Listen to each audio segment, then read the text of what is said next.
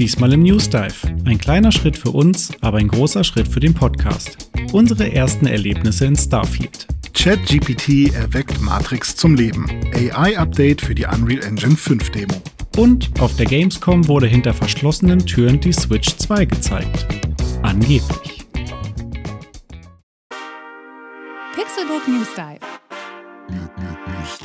Taucht ein in die Welt der Videospiele mit Dome und René. Einmal die Woche ziehen sie für euch die spannendsten Gaming-News an Land und diskutieren leidenschaftlich über ihr liebstes Hobby.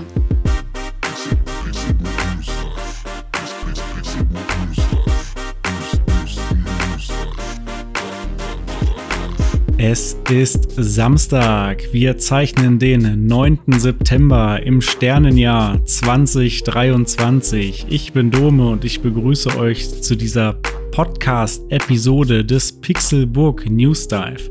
Ich bin wie immer nicht alleine, denn an meiner Seite sitzt mein Wingman und Co-Pilot, Weltraumtourist René Deutschmann. Herzlich Einen wunderschönen guten Tag. Ja, ist aber frech von dir, dass du mich Code-Pilot nennst. aber das bin ich, das stimmt. Ich weiß, das hast du nicht gesagt. Ich wollte es dir aber in den Mund legen, so wie mein Code. Hallo, wie geht es? Ja, mir geht es gut und mein Raumschiff hat auch sehr schöne Kotflügel. Oh ja, sehr ja. gut, ja. Wie ein Engel aus Scheiße. Genau. Ja. Ach ja, das war schon ein fantastischer Einstieg. Geht's ja. dir gut, René? Fliegst du entspannt durchs Weltall und genießt die Zeit? Zeit ist ja auch relativ im Raum. Ja, Zeit ist relativ im Raum und Raum ist relativ in der Zeit, äh, hat Albert Einstein schon gesagt. Mhm. Und ähm, ja, ich, ich, also ich schnell reisen tue ich im Weltall mhm. sehr viel. Mhm. Ähm, mhm. aber man will äh, ja auch schnell wohin kommen, ne? Also reist ja, man ja auch schnell, ne? Hyperraum auch, ne? Quasi. Ähm, ja, nee, aber sonst äh, sitze ich eigentlich meistens auf der Erde noch vor vorm Computer. Ist auch ein Cockpit hier. So, so kennt man dich. Down to ja. Earth. Ja. Down to Earth, ja. Ihr merkt, wir sind schon ganz äh, krass im Starfield-Fieber und darüber werden wir heute definitiv sprechen. Aber vorher möchte ich dich natürlich wie immer standesgemäß fragen, was hast du denn sonst so in der letzten Woche erlebt? Hast du neben Starfield noch was gespielt und hast du uns was zu berichten aus der Welt des Gaming und dem Kosmos drumherum? Ja, Dome, habe ich. Und zwar hast du mich Habicht. angesteckt. Habicht. Adler und Habicht. Ja, Dome, habe ich. Ähm, du hast mich angesteckt mit deinem Analog Pocket. Und ich hast dir auch eingekauft. Nee, ich bin immer mal wieder auf die Website gegangen und habe so geguckt, ach ja, vielleicht ja doch oder so.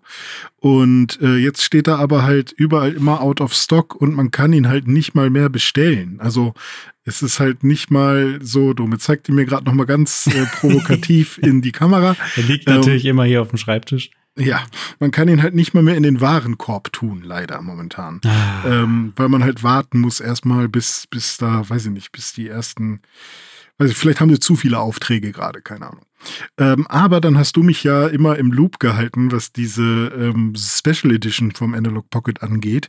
Nämlich äh, gab es jetzt vor kurzem einen, ja ähnlich wie bei Supreme oder bei manchen anderen Marken, wo man irgendwie bis äh, Donnerstag um 12 warten muss.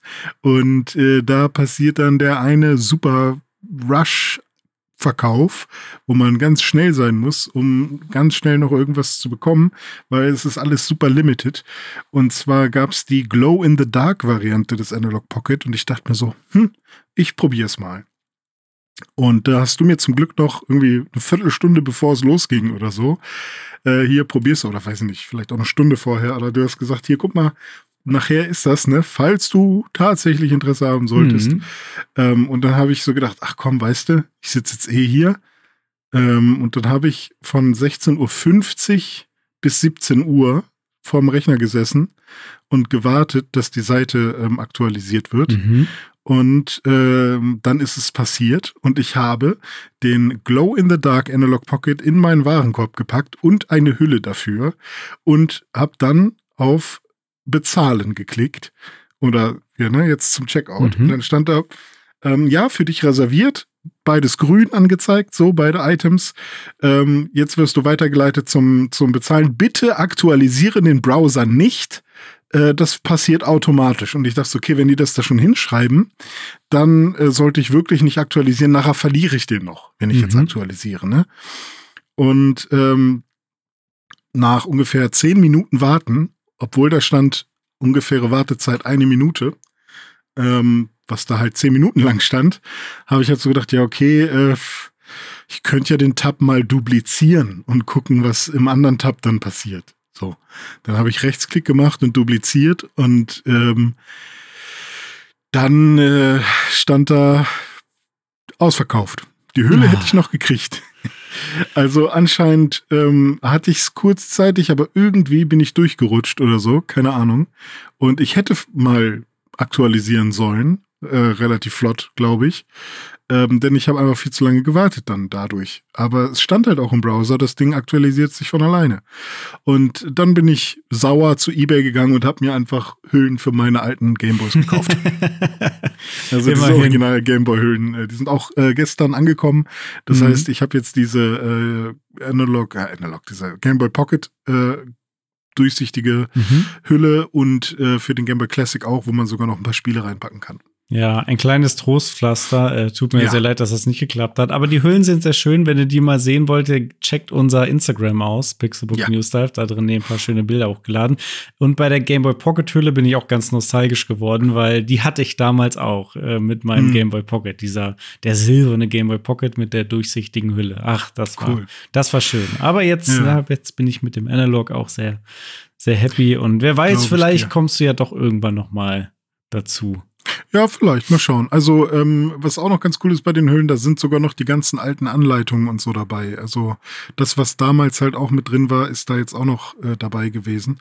Und ähm, ist auf jeden Fall sehr cool, das mal so zu sehen, weil ich habe mein Game Boy Classic für 20 Mark damals von meiner Cousine damals abgekauft, äh, bekommen von meiner Mutter, mit einem Spiel, was ich mir aussuchen durfte.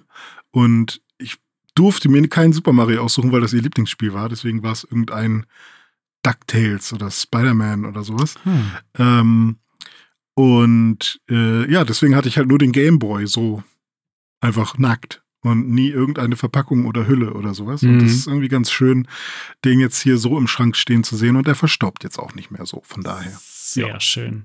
Eins meiner absoluten Lieblingsspiele für den Game Boy ist ja Pokémon Gelb. Und was Aha. ist da drauf? Ein Pikachu. Das Richtig. führt mich zu einer Sache, die ich diese Woche erlebt habe. Und zwar endlich, es war soweit. Dank Netflix. Ich habe ihn gesehen. Schön. Detective Pikachu.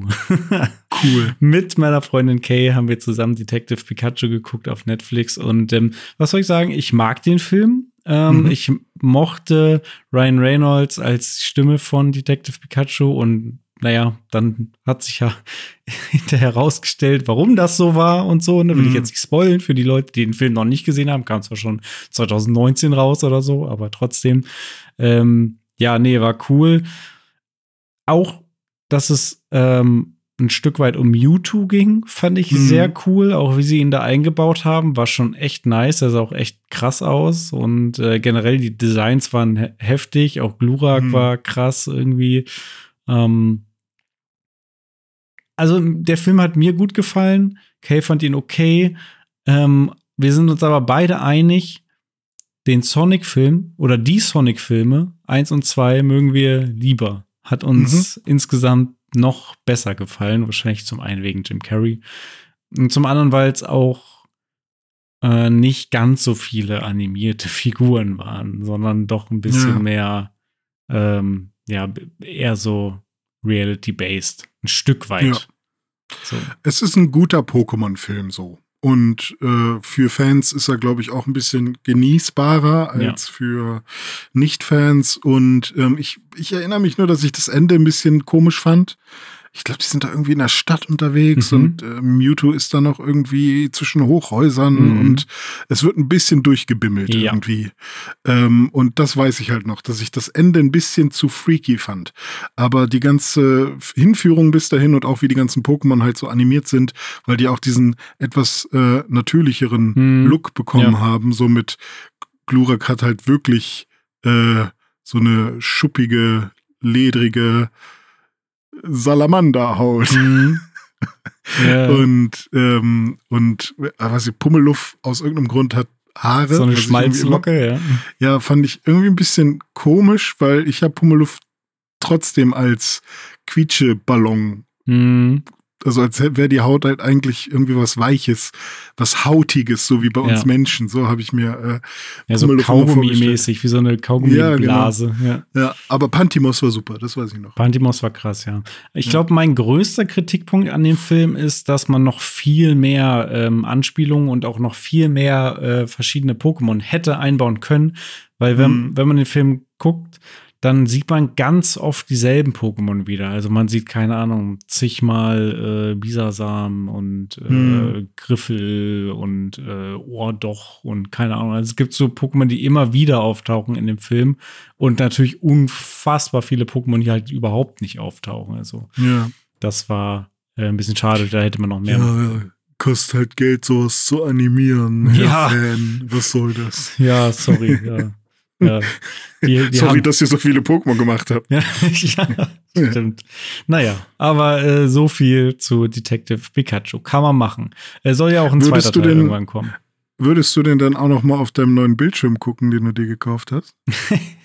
Doma hat nämlich tatsächlich, er hat es getan. Nach unseren LCD OLED Talks hier. Ja, ich ja, hm, ich habe es ja schon angeteased äh, irgendwann äh, letztens, dass ich irgendwie hier ja jetzt, wo ich auch öfter am Rechner auch mal zocke, ähm, dass ich jetzt ein bisschen ja den meinen OLED-Screen vermisst habe hier am Rechner, weil im Wohnzimmer steht halt so ein schöner großer OLED-Fernseher, der einfach geile Kontraste macht und ich bin einfach riesen OLED-Fan, sieht einfach mega nice aus, tiefes Schwarz, tolle Kontraste, ähm, alles sehr plastisch.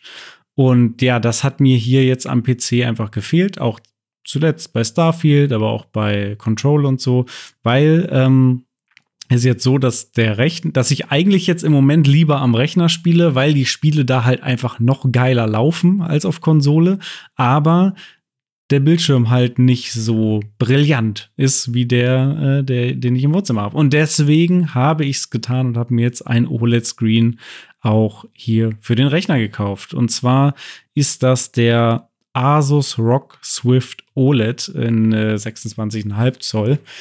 Ist so, ja, wenn man so will, der beste 1440p ähm, Gaming-Bildschirm im OLED-Bereich Hm. auf 27 Zoll, den man so kaufen kann. Kostet Mhm. entsprechend auch ein bisschen, ja, noch mehr als der LG, aber jetzt gerade war etwas reduziert, deswegen habe ich jetzt zugeschlagen. Und ich habe den aber hier zum Zeitpunkt der Podcast-Aufnahme erst vor zwei Stunden aufgebaut. Also der kam heute auch erst an und steht jetzt hier. Es sind auch noch die ganzen Klebis überall drauf und Folien. Das Äh, wird Spaß machen noch. also ich habe noch keine Sekunde gespielt. Ich sehe ihn jetzt aber schon vor mir. Jetzt sehe ich hier, wie Audition mich brillant anleuchtet. das ist natürlich sehr toll. Ja, aber da freue ich mich jetzt schon, dann Starfield unter anderem weiterzuspielen hier auf diesem Monitor. Und da werde ich dann beim nächsten Mal berichten, auf was ich da so stoße und wie meine Erlebnisse mit ähm, OLED-PC-Gaming sind. Also ist ja schon Sehr cool. für mich auch was, was sehr Neues jetzt. Generell OLED ist ja im PC-Bereich noch nicht so lange so angesagt. Ne? Ich habe auch direkt, erste, was ich gemacht habe, ist mein ähm, Desktop. Äh, Hintergrund ändern, das Wallpaper auf was Schwarzes mit Mhm. äh, wenig äh, Gefahr von Burnen und die Taskleiste ausblenden und so. Das ist natürlich Ja. meine große Angst, dass da irgendwas einbrennt oder so. Aber ähm, da ich den wirklich nur sehr bedingt nutzen werde, hauptsächlich wirklich fürs Zocken dann ähm, am PC. Für alles andere, Produktivität und so, habe ich den anderen Bildschirm noch, der ist dafür besser. Ähm, ja, deswegen hoffe ich, dass er lange halten wird. Ja. Ich werde Es gibt doch berichten. mittlerweile auch so Live-Wallpapers für Windows, oder? Dass die, die sich so ein bisschen bewegen und so vielleicht. Gibt's auch. Ja, gibt's auch. Äh, Habe ich sogar von meinem, ich glaube, von meinem Mainboard habe ich da so, ein, so eine Suite, wo ich, ähm, wo ich da so Dinge auswählen kann, die dann auch irgendwie synken mit dem RGB-Zeug im Rechner.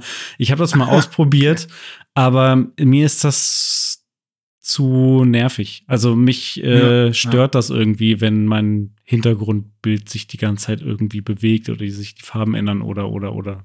Das, ist mir zu unruhig. Deswegen habe ich das Ja. wieder ausgeschaltet.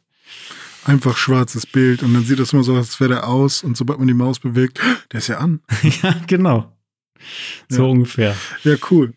Ja, ich ähm, will auch wieder was anmachen und zwar meine ähm, Gameboy-Spiele übrigens, wo wir gerade beim äh, Analog Pocket und bei meinen äh, Gameboy ähm, äh, ja, mein, mein Gameboys waren.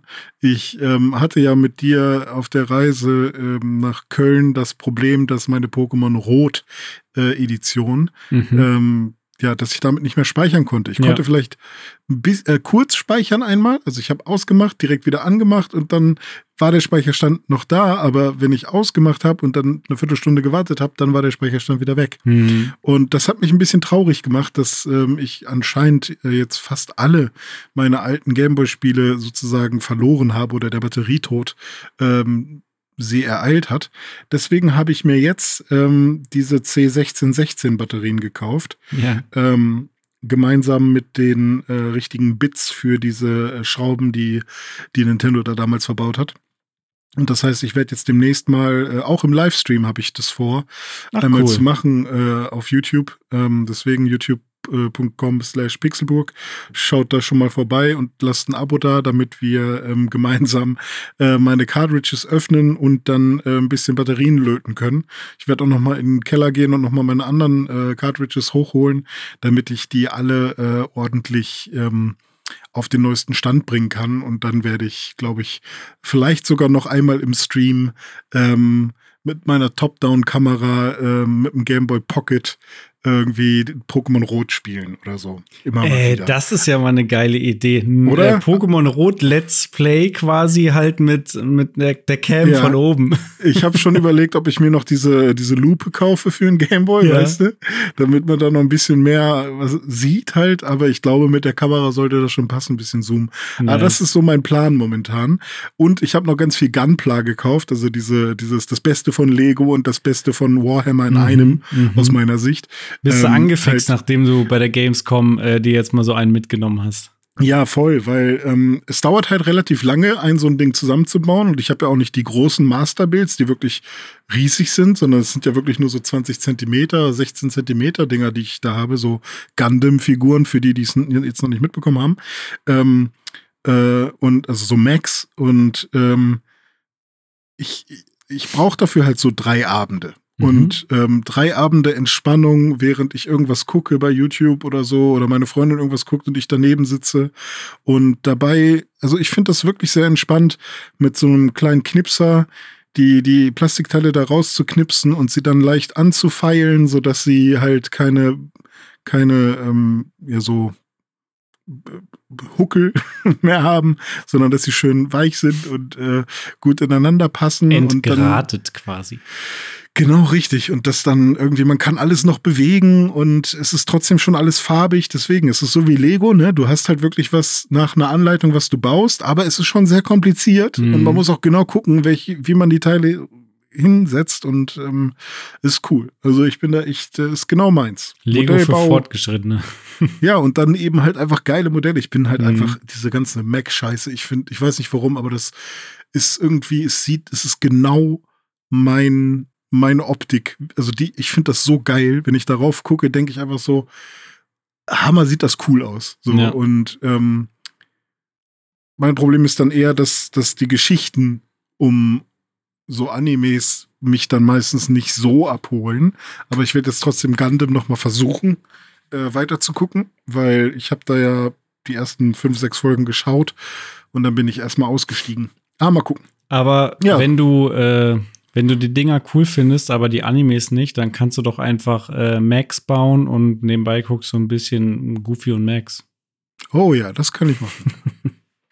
das kann ich machen. Aber das Coole ist, diese Macs, die sind ja, die sind ja in Space unterwegs vor allem. Ja. Und ähm, da sind wir ja auch unterwegs. Oh, ich Exakt. hätte eigentlich noch ein Thema, aber ich weiß nicht, ähm, vielleicht schieben wir das auch auf nächste Woche.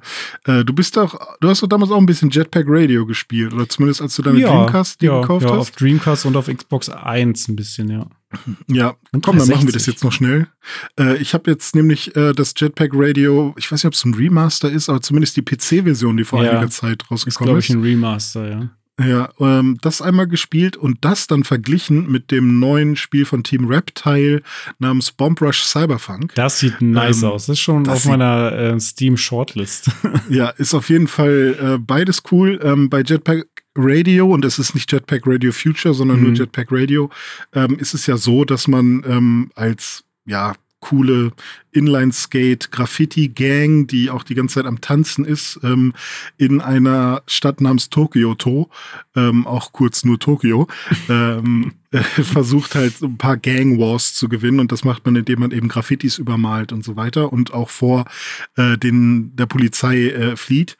Und ähm, das muss man eben machen, indem man während eines Zeitlimits ähm, an ähm, durch die Stadt fährt, äh, Graffiti-Dosen aufsammelt und dann alle Graffitis, die in der Stadt so verteilt sind, ähm, die übermalt mit den eigenen Graffitis und dann kommt so ein kurzes Quicktime-Event und dann hat man das übergemalt und die kann man auch selber gestalten tatsächlich. Im Menü kann man erstmal sein eigenes Graffiti malen mit so einem Paint, äh, äh, Ding Mario Paint fast schon eher und ähm, das ist ganz cool und das habe ich ein bisschen gespielt und man merkt schon, ja, äh, die Steuerung nimmt es nicht so genau. Da gibt's schon viele ähm, Momente, wo man auch mal sauer wird vielleicht, weil man nicht genau dahin springt, wo man eigentlich hin wollte. Aber trotzdem der ganze Style und die Musik und der Vibe, da war ich schon sehr in den 2000ern wieder. Und äh, das war echt cool. Und das habe ich dann gemeinsam mit meinem Kollegen Phil verglichen mit dem neuen äh, Bomb Rush Cyberfunk, was halt eins, also nicht eins zu eins, aber was halt Jetpack Radio wirklich sehr deutlich zum Vorbild nimmt. Also ja, auch da tanzen alle. Ist auch das erste Level, ist sehr angelehnt am, an, an, das erste Level von, von Jet Set Radio. Da ist auch so eine Busstation, wo man irgendwie auf die Dächer kann und, und so weiter. Aber äh, du hast halt nicht nur Inline-Skates, sondern je nach Charakter kannst du halt auch mit einem BMX fahren oder mit einem Skateboard. Und du bist ein Typ, äh, dessen Kopf äh, also du hast deinen Kopf verloren und dir wurde ein, äh, ein Mac-Kopf, ein Roboterkopf aufgesetzt. Und äh, du kannst dich ja nichts erinnern. Und jetzt bist du auf der Suche nach deinem Kopf. Und es gibt halt auch relativ viele Cutscenes und das, da wird so ein bisschen Story halt erzählt die ganze Zeit.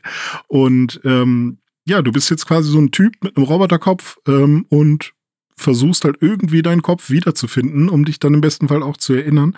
Und das machst du halt, indem du eben Bezirke freilegst, ähm, ja, auch gegen andere Gangs dich beweist und das äh, passiert eben auch durch ähm, Graffitis malen an bestimmten Stellen und ähm, Tricks machen und äh, Kombos, äh, äh, so Trickduelle und so weiter und äh, einfach erkunden auch, was wirklich echt cool ist. Und manche Gebiete kann man eben nur erreichen, indem man gerade mit dem BMX unterwegs ist, andere dann eben, äh, indem man nur mit dem Skateboard unterwe unterwegs ist.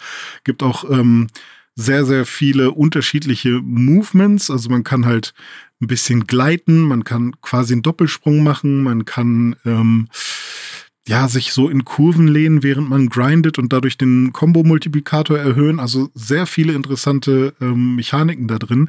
Und es steuert sich auch super und der Soundtrack, ah, den habe ich mir direkt auf Spotify nochmal gegönnt. Ja? Ähm, also nice. ist echt sehr, sehr cool. Ähm, und ich werde es mir auf jeden Fall auch nochmal holen. Aber erstmal spiele ich ein paar andere Spiele. Das ja. ist auf jeden Fall ein Spiel, was ich gerne nochmal durchspielen würde. Es hat mir sehr viel Spaß gemacht. Und der Style ist halt wirklich fantastisch. Also das ist ja, man nennt das äh, Y2K, also mhm. diese ganze ähm, 2000er, ähm, weiß nicht, diese Chrom, Silber, ähm, runde Ecken, Geschichten, Typos und Fonts, die halt sehr weich und rund sind und so äh, oder sehr digital sind, alles eben so in diesem Discman, iPhone, mhm. Bums so. Wobei ja. iPhone das schon langsam wieder ablöst. Ja, Anfänge ähm, des Internets so ein bisschen irgendwie. Ja, genau. Ja. Richtig. Äh, ja, aber so viel denn, zu Würdest du denn sagen, das ist auch was, was mir Spaß machen würde? Also, äh, du bist ja auch nicht abgeneigt, was so Tony Hawk angeht, ne? Nö, gar nicht. Ja, also finde ich Und gut. Ja, genau. Und ähm, es ist jetzt halt, es ist ein bisschen simpler als ein Tony Hawk. Also man muss jetzt nicht äh, sich jeden Trick auswendig, also man muss nicht jeden Trick auswendig können oder sowas. Aber ich glaube schon, dass du, ähm, dass du vor allem mit der Erkundung dieser Welt und mit ähm, dem ich sag mal, irre, mit der irren Story und auch den irren Charakteren, die man da so trifft, dass du einfach eine gute Zeit haben würdest. Mhm. Ich weiß nicht, ob das Gameplay zu 100% deins ist, aber ich glaube, es könnte schon was sein, wo du einfach äh, Freude hast, weil die Welt cool ist. Und ja. weil es halt auch schnell ist und ähm, die Mucke geil ist und so und weil die Atmosphäre einfach cool ist. Ja, und der Style halt. Ne? Also gerade ja, ja. der, der, Grafikstil, es spricht mich halt Exakt, sehr, sehr an. So, es, ich habe ein bisschen die Hoffnung, dass das sowas sein könnte, was hier äh, wie hieß es, das Rhythmusspiel Hi-Fi Rush. Für mich, ja, genau. äh, hm. also quasi Hi-Fi Rush mit einer Steuerung, die mir Spaß macht. so. Ja, ähm, ich finde auch, vor allem bei Hi-Fi Rush ist ja so, er hat seinen Arm verloren, hier hat man den Kopf verloren. Ja. Also es gibt da auch Parallelen. Habe ich mir auch sofort gedacht, ah, okay. Aber ich glaube, bei Hi-Fi Rush versucht man nicht, seinen Arm zurückzubekommen, sondern nee.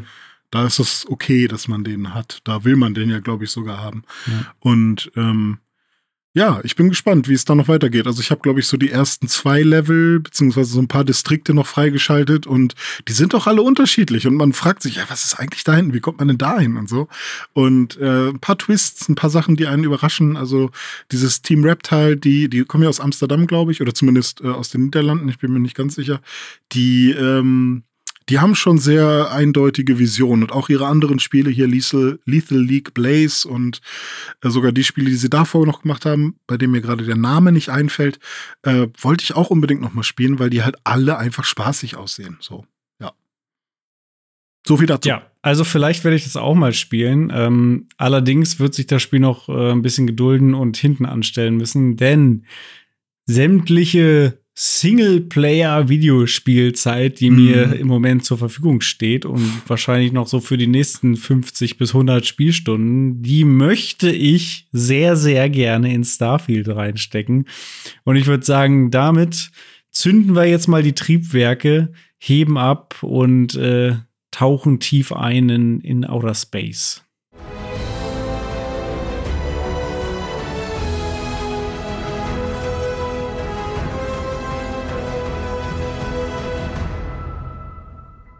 Da ist es. Starfield ist, ist gelandet. Ähm, Houston, wir haben hier ein cooles Weltraumspiel. mhm. Mhm. Ja, ähm, mhm. ich habe ja letzte Woche noch gesagt, ja, puh, also äh, ne, Starfield, das kommt ja am 6. September erst äh, raus, also für alle dann im Game Pass und äh, wir, wir, nehmen einen Tag später auf. Ne? Das heißt also wirklich heute zum Zeitpunkt der Aufnahme ist das Spiel erst gestern rausgekommen. Ähm, und deswegen werde ich das ja wahrscheinlich noch gar nicht groß gespielt haben, weil da habe ich ja ganz wenig Zeit nur. So, und tatsächlich hatte ich diese Woche überhaupt keine Zeit für Videospiele, weil ich sehr viel gearbeitet habe. Aber ich muss dir, René, und euch beichten. Ich bin ja eigentlich immer ein erklärter Gegner davon, sich für Geld irgendwelche Vorabzugänge zu kaufen aber ich habe es getan, denn ich hatte letztes Wochenende Zeit für Videospiele. Zwei ganze Tage Zeit. Und ich wollte halt irgendwas Geiles spielen. Und dann war Starfield schon da, aber halt auch nicht so richtig, aber theoretisch verfügbar. Und ich dachte mir, ach komm, komm, ich mach's jetzt.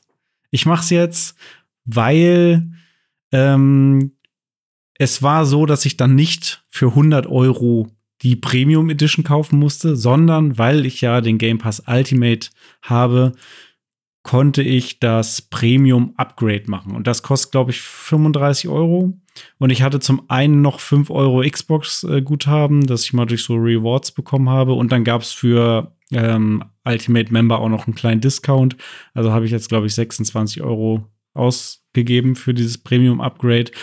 Und das Premium Upgrade ist ja nicht nur der Vorabzugang. Das ist ja mehr eigentlich ein Goodie, sondern eigentlich kaufst du ja quasi den DLC schon, der irgendwann dann rauskommt. Und das habe ich gemacht.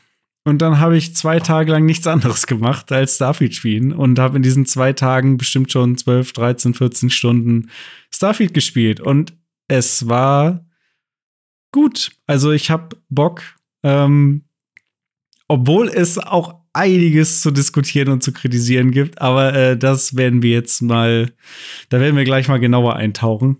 Ähm, wie war es denn bei dir? Du hast ja jetzt auch schon ein bisschen gespielt. Wie, wie kamst du dazu? Wo war bei dir der Moment, wo du gesagt hast, jetzt äh, dive ich hier mal rein? Ja, also ich habe auch diese 35 Euro bezahlt. Und äh, während ich das gemacht habe, war halt wirklich auch mein Gedanke, es ist so dumm, ne, dass die das einem vorenthalten. Ja, aber Wenn, wenn du dich mit Videospielen auseinandersetzt und du siehst, dass alle YouTuber das behandeln und du weißt, es ist jetzt verfügbar. Ja. Und dann sagst du, oder ich sehe, Dome ist online und Starfield Level 3. Ich so, was? und dann, hä? Und dann äh, spielt er das auch schon. Und dann ich so, ja, fuck, ja, stimmt, ich kann es ja jetzt eigentlich auch schon spielen. Und ich bin ja nicht mal irgendwie der fette Bethesda-Fanboy. Ich bin der fette Fanboy, aber nicht der fette Bethesda-Fanboy, ähm, dass ich das unbedingt will. Aber ich wollte dann halt auch für den Podcast was zu erzählen haben und so. Und da habe ich mir gedacht, okay, fuck it, ich mache das jetzt auch, weil ich will, ich will halt ein bisschen, ich will es ja auch sehen. Ich will ja auch gucken, ob die ganzen Marketingversprechen eingelöst wurden. Weil das ist ja so ähm, mit auch so mein bei diesen großen Spielen, bei diesen Zenimax ähm, Aktien Bums spielen, will ich ja wissen, wie, wie sehr hat Pini jetzt gelogen? Wie lang ist die Pinocchio-Nase? so.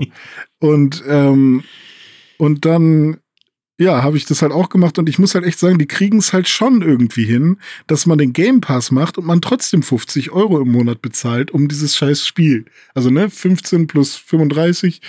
Ähm, also irgendwie kriegen sie es trotzdem hin, dass man so quasi Vollpreis bezahlt, mhm. um zum Launch dieses Spiel zu kaufen, indem sie halt künstlich verknappen und sagen, ja, ja eine sieben Tage vorher ist nur für die, für die, für die Rich Boys so. Ja. Ne?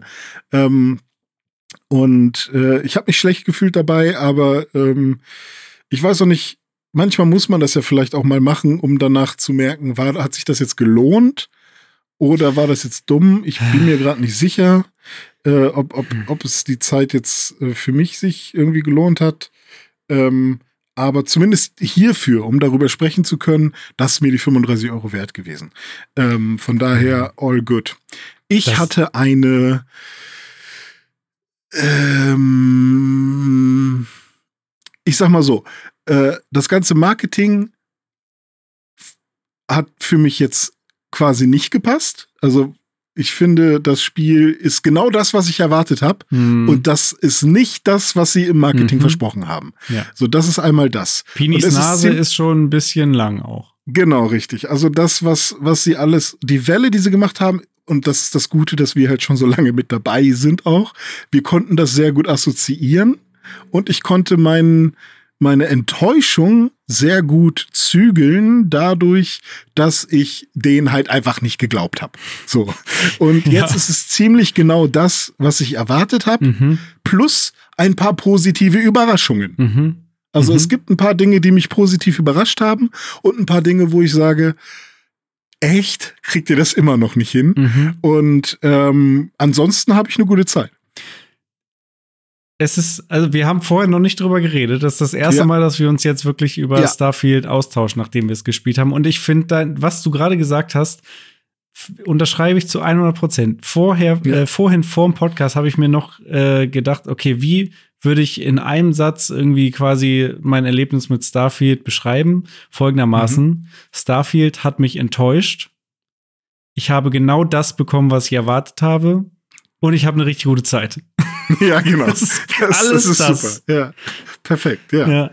Ja, richtig. Also es ist wirklich so, es enttäuscht mich, dass es halt nicht das ist, was sie gesagt haben. Ja. Und das, was es das, theoretisch sein könnte. Genau, dass sie halt wirklich wieder sehr viel geblufft haben einfach und bla bla. Natürlich haben wir noch nicht alles gesehen. Ja. Aber die Aspekte, die man jetzt erwarten konnte und vor allem mit diesen ganzen 40-minütigen Behind-the-Scenes-Dingern und so, da merkt man schon, okay, die Verkaufszahlen müssen halt stimmen. Ja. So. Und ähm, das wird schon reichen. Hauptsache, wir erzählen erstmal. Und das, das ist die Enttäuschung. Ähm, das, was es am Ende ist, ist genau, es ist ein Fallout in Space. Es ist, so ist es. wenn du wirklich äh, die, wenn du Fallout 3 oder Fallout 4, aber selbst 3 neben Starfield stellst, dann sieht's halt aus wie, ja, okay, da liegt jetzt irgendwie vielleicht zwei Jahre dazwischen, grafisch oder so, keine Ahnung.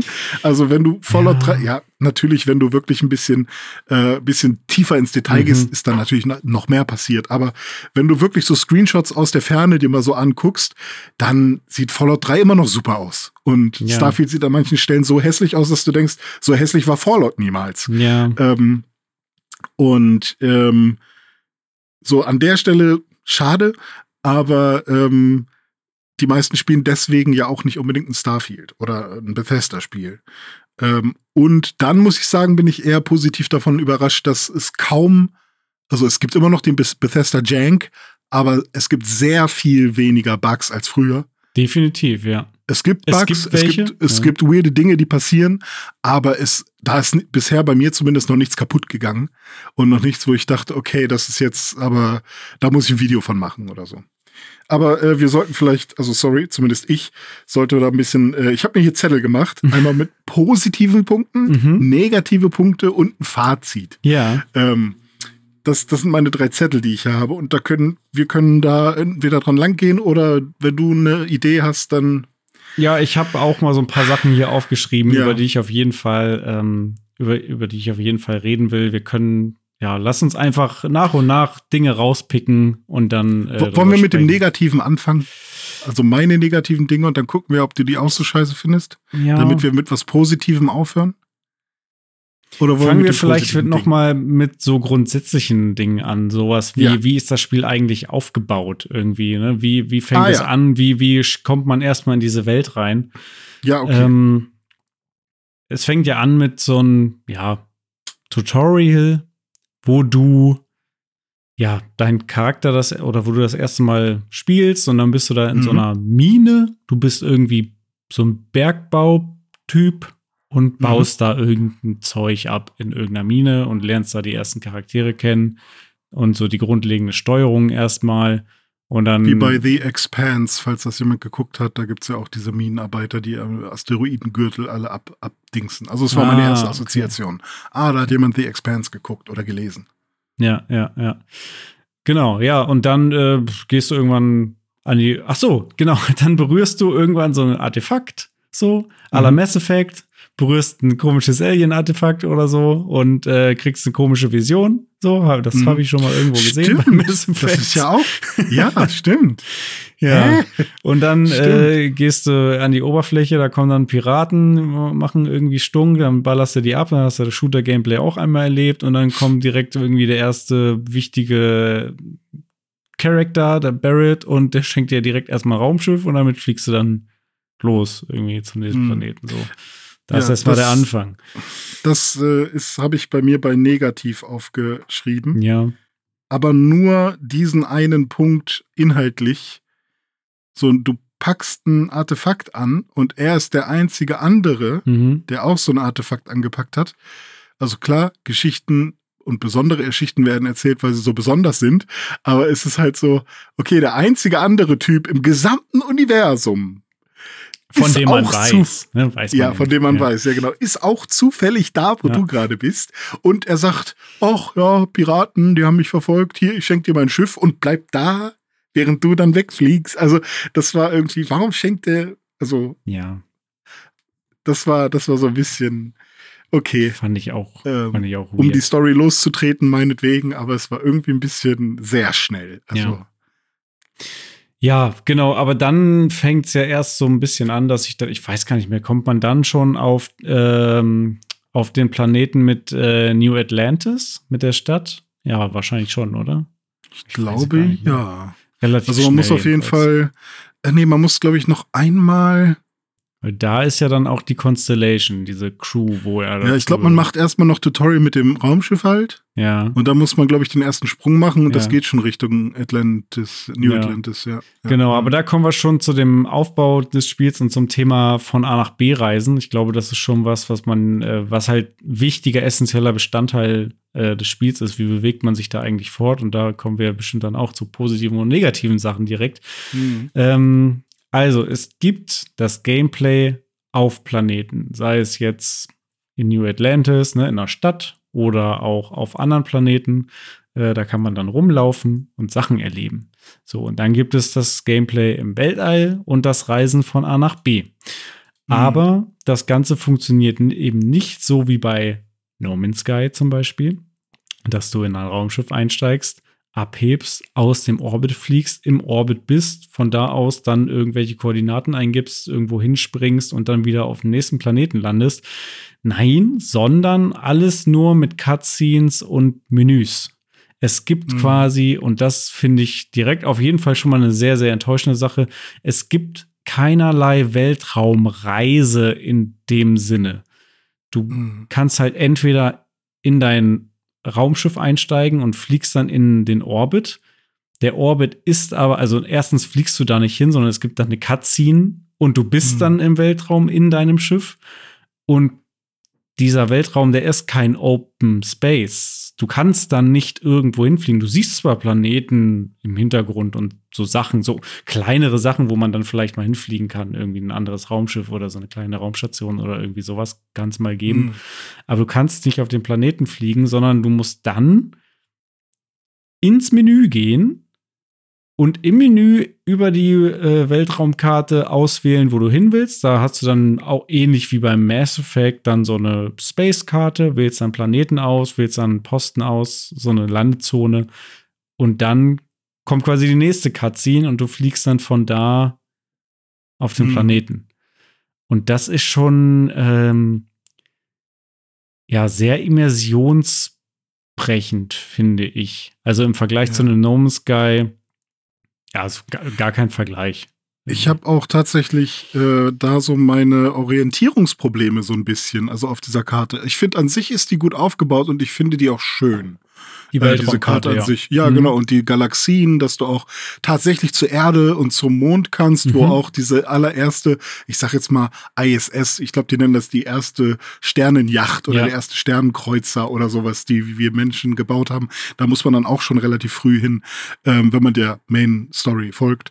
Ähm, dass man da überall hin kann und so und ähm, das ist irgendwie ganz cool. Äh, aber mein Problem ist halt so ein bisschen, man kann schnell reisen im Sinne von, es gibt so eine Art Sprung, aber es gibt auch einfach nur Fast Travel. Und ich denke mir dann ganz oft so, okay, warum sollte ich überhaupt von Orbit zu Orbit springen? Oder nicht nur von Orbit zu Orbit, sondern von Galaxie zu Galaxie springen und da irgendwie, man muss dafür ja auch dann so Ressourcen verbrauchen, mhm. wo auch manchmal steht, dass ich nicht genug habe, aber trotzdem funktioniert es. Mhm. Ähm, wenn ich auch einfach die Mission auswählen kann, X drücke und dann reist er mit mir sofort schnell dahin, wo ich hin muss, mhm. ohne dass ich mir die Karte wirklich, also klar, ich muss mir die Karte angucken, aber ich gehe sofort in meine Missionsauswahl und also das wird halt so witzlos ähm, ja. und es hat dann halt nichts mehr mit Space-Reise äh, zu tun, sondern es ist einfach nur ein umständlicher Weg, zwischen ganz vielen Minimaps, zwischen ganz vielen Mini-Open Worlds, hm. Open Areas irgendwie zu navigieren. Und äh, so wirkt es halt. Und ähm, ich, ich weiß noch nicht genau, wie ich da eine ne gute Übersicht bekommen soll, wann welche Form des Reisens am sinnvollsten ist. Vielleicht kommt das mit der Zeit, aber. Und ja, und das Ding ist, so viele Arten des Reisens gibt es dann auch gar nicht, weil das Ding ist, dadurch, dass du auf verschiedenen Planeten spielst, und dadurch, dass du nicht seamless von Planet zu Planet fliegen kannst, sondern immer irgendwie übers Menü gehen musst. Also du musst schnell reisen in Starfield. Du kannst, und das mhm. ist ein das ist ähm, ein großer Negativpunkt. Wir haben ja schon gesagt, ähm, Starfield ist quasi wie Fallout in Space. Aber eine ganz, ganz entscheidende Sache, die Fallout und generell Bethesda-Spiele halt normalerweise sehr gut machen, nämlich dieses typische Erkunden, dieses Breath of the Wild-mäßige, ich sehe da hinten zehn Kilometer entfernten Turm und da laufe ich jetzt einfach mal hin und erkunde hm. die Welt und komme dann ja. dahin. Das gibt es nicht. Das kann es was nicht geben. Was ja bei geben. Fallout aber auch cool war. Also genau, was cool hatte, war. Die hatten das ja auch schon als, als, als Trade. So, also es war ja wirklich schon immer cool, in Fallout irgendwo äh, eine Gemeinde zu entdecken, die da plötzlich alle irgendwie ja. 30 Level über dir waren. Und dann wusste man, okay, mit denen verschätze ich es mir jetzt vielleicht erstmal lieber nicht. Ja. Und sowas in der Art gibt es ja auch, aber du reist ja gar nicht erst auf einen Planeten, der Level 45 äh, als Recommended Level hat. Warum solltest du? also klar kannst ja. du machen, aber. Und du kannst äh, da halt auch nicht seamless hinreisen, sondern du musst es ja. immer über die Schnellreise machen, übers Menü. Und klar, du kannst auch, mhm. man kann sich das so ein bisschen selber hinfaken. Du kannst sagen, okay, ich versuche so wenig wie möglich das zu benutzen, indem ich eben wirklich immer äh, manuell von wo auch immer ich gerade bin in der Stadt oder auf einem Planeten zu meinem Raumschiff hingehe, da einsteige. Mhm ja. dann mich ins Cockpit sitze, setze, dann vom Cockpit aus die Weltkarte öffne und oder ja. die, die, die Star Map und dann auswähle, wo ich hin will und dann in den nächsten Orbit springe und von da aus dann wieder über die Map ja. und dann auf den nächsten Planeten. So, das kann man machen. Macht halt keinen Spaß. Ja, oder du kannst also, halt einfach von machen, wo auch immer du auf Planet A bist, sofort das Menü aufrufen, Sternkarte und ich will zu Planet B und zwar auf diesen Außenposten Schnellreise, buff und dann bist du da. Mhm. So, das ja. ist dann ein Stück convenient, weil es geht schnell und ist easy. Aber die Immersion und dieser Sense of Wonder, dieses Erkunden, das ist halt komplett mhm. weg. Ich, ich glaube, man muss wirklich sagen, okay, also was ist das Spiel und was hat man davon erwartet? Das ist halt schon ja. was, wo man eigentlich gehofft hat, dass das in irgendeiner Form Freude macht, dieses, ne, wirklich ein Sternenwander, ein Skywalker zu sein, äh, irgendwie. Ähm, aber das ist das Spiel nicht. Ja. Und dann sollte man vielleicht auch einfach diesen Aspekt jetzt mal ausklammern, so, weißt du, ja. und das Spiel äh, und dann die anderen guten Dinge nehmen und schauen, ähm, okay, wie kann man denn damit dann ansonsten Spaß haben? Also so war es genau. dann für mich, ja, genau. dass ich dann gesagt habe, okay, der Aspekt ist dann halt in dem Spiel nicht drin, war damals bei Mass Effect auch nicht drin. Exakt, ähm, ich wollte es gerade so, sagen, ja. ja, ja ähm, schade, so, ich hätte mich drüber gefreut, ähm, aber äh, mal gucken, ob der Rest Bock macht. So. Das ja. ist dann wiederum ein Punkt, der mich dann halt an, an äh, Mass Effect erinnert. Und da gibt es noch andere Punkte. Zum Beispiel, wir haben schon erwähnt, äh, die Stadt New Atlantis, die ist halt wirklich auf jeden Fall krass an die Citadel angelehnt. Aber hundert. Aber hundertprozentig. Und das, äh, da hört es nicht auf. Ne? Es kommen, ich, also ich war bisher nur in New Atlantis. Ich habe die anderen großen Städte noch nicht kennengelernt in meinen 13, 14 Stunden. Aber ich weiß natürlich schon, es gibt hier Neon. Das ist dann diese Cyberpunk-Stadt, die auch wirklich aussehen soll wie bei Cyberpunk. Äh, dann Aquila City, das ist dann irgendwie diese Westernstadt. Und ich glaube, dann gibt es noch mhm. eine weitere. Und das war's dann aber auch. Also es gibt irgendwie drei, vier große Städte in dem Spiel. Ähm, ja, das ist jetzt erstmal nicht so viel dafür, dass es tausend Planeten gibt. Äh, das, ist schon wieder das nächste Thema, können wir auch gleich noch zu.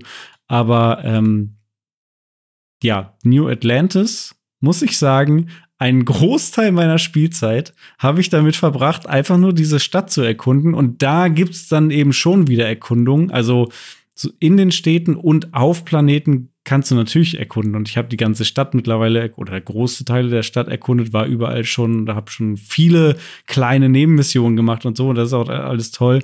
Ähm, ja, auf den. Okay, krass. Auf den Planeten also sorry, an sich, cool. äh, also auf anderen Planeten, wenn du jetzt auf irgendwelche random Planeten fliegst oder so, ähm, da macht das Erkunden weniger Spaß im Vergleich, weil das ist halt immer dieses random generated. Du landest irgendwo und dann bist du halt, ne, der Planet an sich ist dann auch keine Open World, sondern du erzeugst halt in dem Moment, wo du da landest, so eine Bubble um dich rum sozusagen. Und innerhalb dieser Bubble sind dann halt random generated dann gewisse Spots, die du dann erkunden kannst, die aber auch oftmals sehr ähnlich sein sollen. Ne, da hat, das habe ich jetzt bisher nur begrenzt. Ähm, also äh, ich war auf zwei Planeten mal und beim einen hatte ich dann halt so einen Außenposten, der dann von Aliens irgendwie überfallen wurde und die habe ich dann dann habe ich das halt gemacht und es war auch ganz, das war so ein bisschen wie irgendein random Dungeon in, in Fallout, den man dann halt irgendwo findet, wie so ein Vault. Das war auch cool, aber halt ein bisschen random so und das, ja, da macht das Erkunden halt weniger Spaß. In der Stadt habe ich es aber sehr genossen und da habe ich mich auch sehr an Mass Effect äh, erinnert gefühlt, irgendwie vom, vom ganzen ich, Design. Ich bin mal gespannt, ich werde das in der Stadt nochmal ausprobieren, weil ähm, ich habe so das Gefühl gehabt, so meine Zeit in der Stadt. Augenblick, ich muss mal kurz meine Lampe hier wieder anmachen, weil ich sonst im Dunkeln sitze. Ähm, meine Zeit in der Stadt war irgendwie so ein bisschen überall nur NPCs, die auf die komisch gucken. Mhm. Also das, diese, deswegen hat der Starfield auch äh, schon den Spitznamen Starfield bekommen, weil jo. alle so komisch starren. Äh, Finde ich auch sehr lustig. Ähm, da ist so die eine Sache, wo man so diesen Bethesda Jank mhm. immer noch merkt. Auf jeden so Fall 100 Prozent. Die Charaktere sind in der Regel das Schlimmste in dem Spiel, also ja, grafisch ja. und von den Animationen. Es gibt halt ein paar, die sehen okay aus, halt diese Hauptcharaktere, aber auch die haben manchmal Momente, wo man denkt, äh, weird. Ähm, Sarah, die eine äh, Hauptcharakterin, die man trifft, äh, hat, war einmal in der Loge, das ist da, wo man sich trifft, mhm. wo halt so eine religiöse, ich glaube, die sind nicht komplett religiös, aber zumindest. Nee, ähm, eigentlich eigentlich eher weniger. Es gibt nur religiöse, es gibt diesen einen Typen, der meinte, ja, anfangs war ich irgendwie religiös oder fand ich das religiös mhm. interessant oder so, aber ähm, zumindest sie ähm, wollte mir Informationen zu einer Mission geben, war aber gerade oben im ersten Stock mhm. und hat mir die Geschichte schon erzählt. Ich stand aber oben, äh, unten neben einer anderen Dame, an diesen Artefakten, die wir besorgt haben. Ja. Und das Ding ist, ich habe dann nicht gehört, was Sarah gesagt hat, weil sie halt oben lang gegangen ist und langsam zu uns runtergekommen ist. und dann habe ich sie halt, habe ich halt erst das Ende gehört von, von, von ihrem Part, den sie zu sagen hatte. Und als sie näher kam, habe ich es dann immer mehr gehört. Aber es war dann halt zuerst so, also wenn du dann nächstes Mal Ne, dann musst du, weil sie halt gerade irgendwie an der Wand vorbeigegangen ist. Okay, das, das sind halt so diese Kleinigkeiten, wo ich, wo, wo Bethesda halt irgendwie, ja, einfach diese Sorgfalt nicht hat. Ähm, oder dass halt NPCs nicht durch Türen gehen, mhm. sondern halt vor Türen despawnen und auch einfach wieder respawnen. Oh krass, das ist mir noch nicht aufgefallen. Also zum Beispiel, ich war bei dieser Armory, wo man sich halt Rüstungen kaufen kann mhm. oder auch Waffen kaufen kann in einer anderen Ecke. Also direkt, wenn du das erste Mal nach New Atlantis kommst, kannst du dir direkt Waffen kaufen. Mhm. Und dann gibt es aber in einem anderen Distrikt, in diesem, äh, ich glaube, in diesem Shopping-Distrikt mhm. oder so, ähm, gibt es dann noch äh, einen Equipment-Laden quasi. Und da stand ich dann davor und plötzlich spawnt halt einfach eine Dame vor mir. So, und das, da habe ich ein bisschen gewartet und dann passiert das halt immer mal wieder, dass die Leute halt nicht durch diese Schiebetüren gehen, sondern dass die da halt einfach spawnen. So. Hm. Einfach so wie so ein Geist auftauchen. Ähm, ich, und solche Sachen. Ich denke gerade drüber nach. Also ich bin ja auch schon öfter in der Stadt rumgelaufen und ich, die hm. ganzen Spots, wo ich ich denke gerade drüber nach, ich kann mich gar nicht an Türen erinnern. Ich habe die ganze Zeit das Gefühl, da, die Türen sind da immer auf. Also bei diesen Einkaufsläden ah, okay. und so, als wenn, oder sind das Schiebetüren hm. und, aber das ich habe eigentlich Schiebetüren. Also ich habe da schon im Kopf, dass Leute da seamless durchlaufen. Ob die Tür jetzt dafür aufgehen muss oder ob sie hm. schon auf ist, weiß ich nicht. Bei offenen Türen ja, aber zumindest bei diesen Läden war es halt so, weil das sind so goldene oder bronzene Türen, ja. die so richtig ineinander verschlossen sind und dann ähm, ist halt lustig, weil das so partikelmäßig ist, so mm. wie bei der Nintendo Switch, diese mm. Transparenz. So, und, dann, und dann werden die so langsam äh, erstellt vor deinen Augen okay. und fangen dann halt an zu laufen. Ähm, oder wenn du dich halt, wenn du im Weg stehst, dann laufen die halt ganz komisch um dich rum. Halt, das ist dieser mm. typische Bethesda-Jank, den ich meine, den ich irgendwie ganz lustig finde. Ähm, aber, wo du gesagt hast, dass es so viele, oder dass du da auch schon ein paar Nebenmissionen gemacht hast ja. oder so, ähm, ich, ich habe halt kaum Leute angesprochen in der Stadt und weil ich irgendwie das Gefühl habe, ähm, da sind zwar relativ viele und ich habe auch die Bevölkerungsdichte ganz hoch in meinen Settings, äh, aber ich habe immer das Gefühl, dass das wirklich alles nur tote Personen sind. Aber vielleicht ist das gar nicht nee, so. Nee, ist nicht so, aber natürlich ein Stück weit auch schon. Also du musst mal drauf okay. achten, du musst mal mit offenen Augen durch die Stadt gehen. Generell würde ich mhm, sagen, bei mhm. Starfield gibt es im Grunde drei Kategorien von Personen. Es gibt ah. Nobody-NPCs, da steht auch nur ja. Bürger drüber. Die sehen auch Stimmt, nicht besonders ja. toll aus und die haben auch nicht viel zu sagen. Also du kannst sie auch anquatschen, aber die bleiben dann auch nicht stehen und so. Es gibt kein Dialogfeld oder so. Die sagen dann, hey, ja. how are you doing? Uh, what's up? Irgendwie sowas Krams halt okay. und laufen weiter. Dann gibt es natürlich die wichtigen Charaktere, ne, am anderen Ende des Spektrums hier, unsere äh, Gefährten wie Sarah Morgan, Barrett, Sam Cole und so weiter. Ähm, mhm. Das sind die, die krass ausgearbeitet sind, mit denen du große Quests hast, die du als Gefährten mitnehmen kannst und, und, und. Und dazwischen gibt es dann noch so Mittelcharaktere, die sind äh, etwas aufwendiger gestaltet als diese 0815 Burger und die haben auch mhm. dann eine Story und eine, eine Backstory, mit denen kannst du auch reden und mit denen kannst du interagieren und die haben dann mal so kleine Quests für dich, so Aufträge oder irgendwie Aktionen wird das, mhm. glaube ich, genannt im, im Menü. Und äh, mit denen kannst du interagieren und da kannst du auch eben so Mini-Missionen machen. Also so ein bisschen, wie man das auch aus Mass Effect durchaus kennt. Da gibt es ja auch immer in der Citadel ja. irgendwelche Leute, mit denen du dann so kleine Mini-Sachen mhm. machen kannst. Irgendwie wieder eine Typ am Anfang der Citadel, wo irgendwie dessen, die, wo du die Asche seiner Frau irgendwie Stimmt, besorgen ja, musst ja. und solche, so Kram halt, ne? Und sowas, ja, sowas ja. gibt's da. Leute, mit denen du dann auch handeln kannst und so. Und Leute, die du auch äh, teilweise in deine Crew mit aufnehmen kannst, als Waffenspezialist hm. sowieso. Irgendwie ich habe Lynn bei mir jetzt dabei. Ah ja. Mhm. Kennst also die von ganz vom Anfang. Ja. Die, die habe ich noch mal auf einer anderen, auf einem anderen Planeten getroffen. Mhm. Oder auf dem gleichen nochmal, wo sie vorher war, weiß ich nicht. Ob ich da noch mal zurückgereist bin. Äh, auf jeden Fall habe ich die noch mal getroffen und die ist jetzt in meiner Crew. Ja, die habe ich auch, ja, same. Die habe ich auch okay. getroffen und auch den anderen Kumpel vom Anfang da, der da auch noch dabei war. Also den Namen habe ich gerade vergessen. Von dem habe ich mir aber die Lederjacke jetzt geklaut. Äh, denn, ah, da habe ich noch gar nicht erzählt, äh, musst du auch gleich erzählen, was du dir eigentlich für einen Charakter gemacht hast. Oh ja, ja stimmt. Ähm, ich habe mir nämlich Pini gemacht. Und ne, oh. jetzt noch mal zur Erklärung für die, die es nicht verfolgt haben. Pini ist Todd Howard. René hat Richtig. ja vor einiger Zeit äh, so einen, so einen Supercut gemacht mit ähm, ja, einer freien Übersetzung und Neuvertonung von dieser, von diesem Starfield Showcase. Und da hat er Todd Howard mal eben umgenannt in Pinocchio, aka Pini. Und yes. äh, das habe ich sehr, sehr gefeiert, äh, der alte Lügenbaron. Und habe mhm. mir in Starfield jetzt einen Charakter gemacht, der so ähnlich aussieht tatsächlich wie Todd Howard, auch mit seinem wallenden, lockenden äh, braunen Haar und so, ja. Und äh, jetzt eben auch so eine Lederjacke, so eine braune, weil sowas hat er ja immer an. Also ich erkunde jetzt mit Pini das Weltall. Sehr gut. Ja, wen hast du dir denn gemacht? Äh, ich heiße Dizzy Weird ah, und ja. ich bin ein sehr, ich bin quasi komplett dick. Also ich habe mich komplett dick gemacht.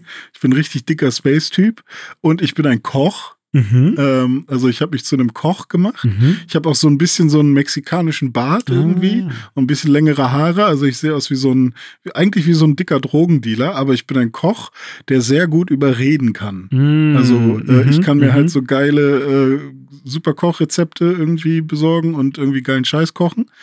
Ähm, was ich halt austesten wollte, weil ich habe gedacht, ich will mal irgendwas Unkonventionelles machen.